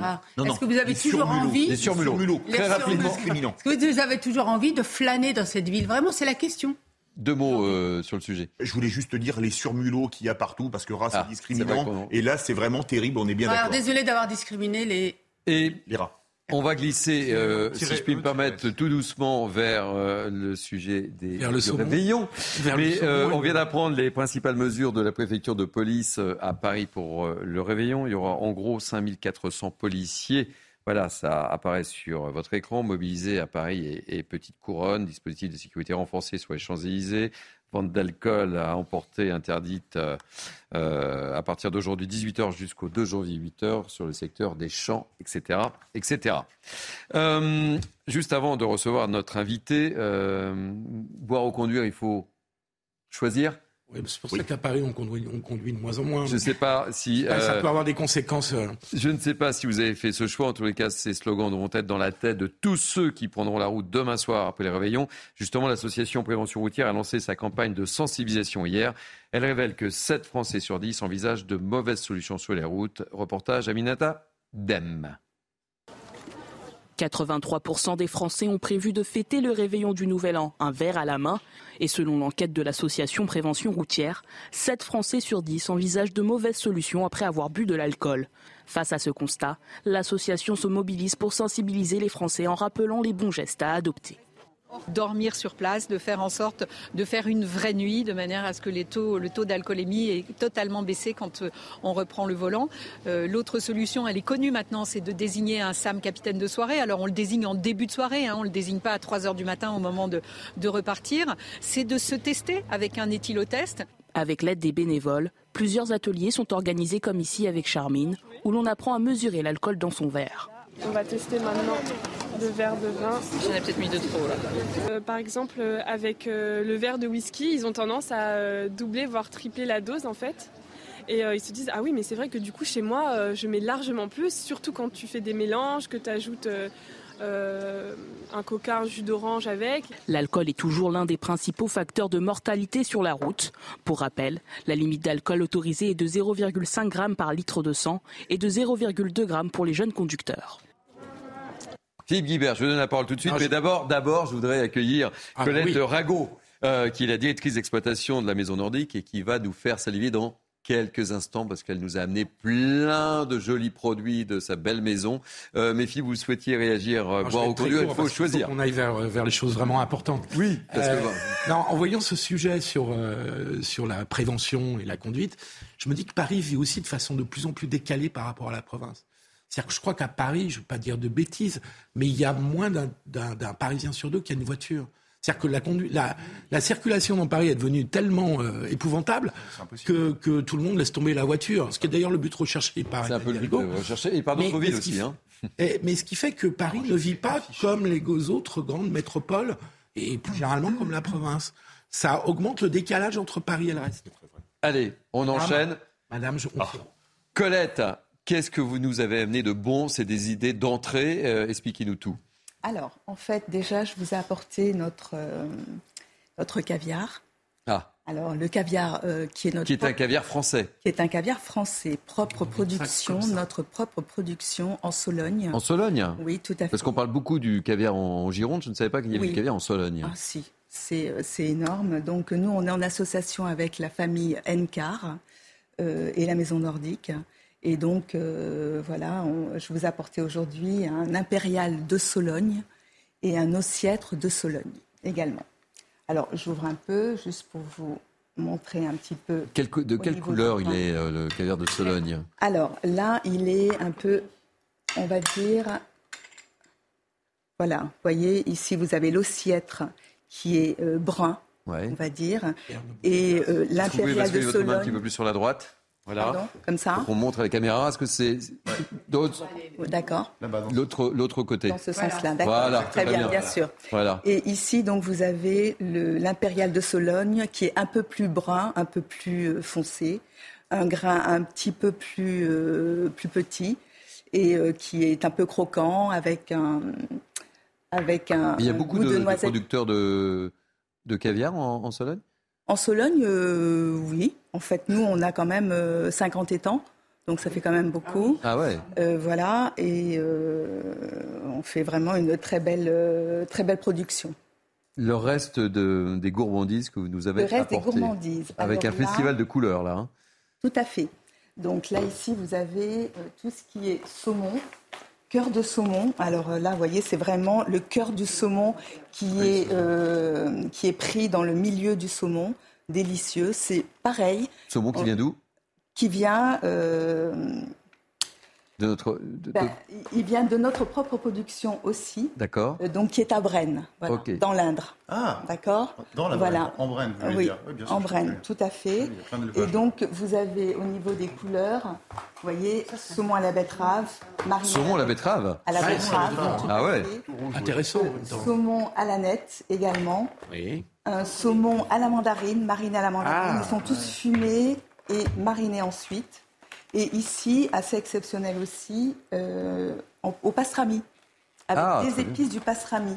Donc des poivres, plusieurs épices, euh, voilà. Et, les petits pots là que vous nous avez amenés, tout ça, c'est quoi Les petits pots. Alors ici, c'est pareil. On a euh, des œufs de saumon, œufs de saumon, tarama. Alors tarama nature, otobiko wasabi, à la truffe, au crabe, au corail d'oursin, délicieux aussi. Voilà, et à la truffe.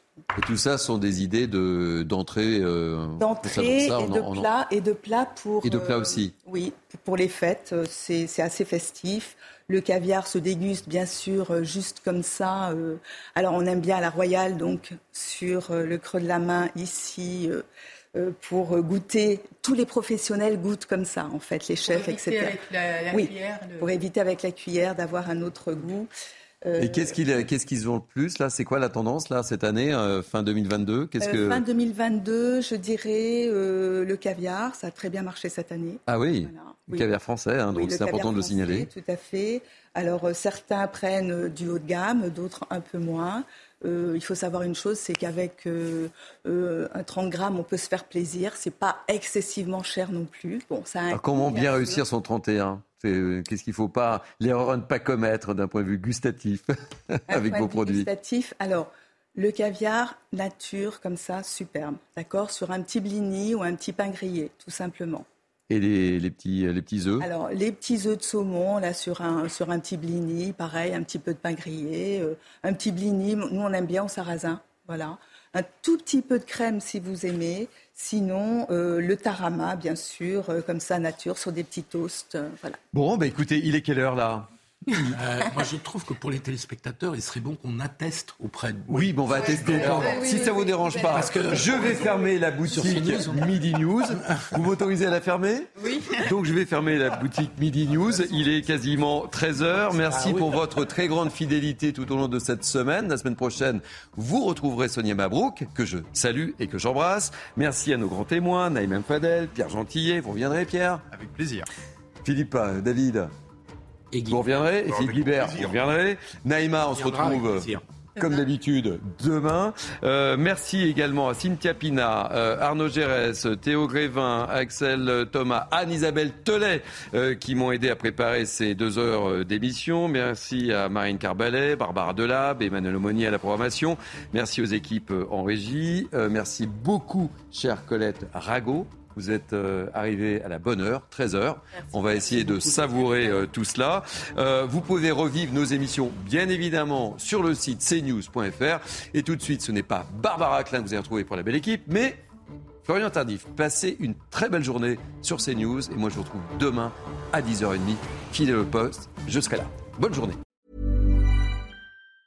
Mom deserves the best, and there's no better place to shop for Mother's Day than Whole Foods Market. They're your destination for unbeatable savings, from premium gifts to show-stopping flowers and irresistible desserts. Start by saving 33% with Prime on all body care and candles. Then get a 15-stem bunch of tulips for just $9.99 each with Prime. Round out Mom's menu with festive rosé, irresistible berry chantilly cake, and more special treats. Come celebrate Mother's Day at Whole Foods Market.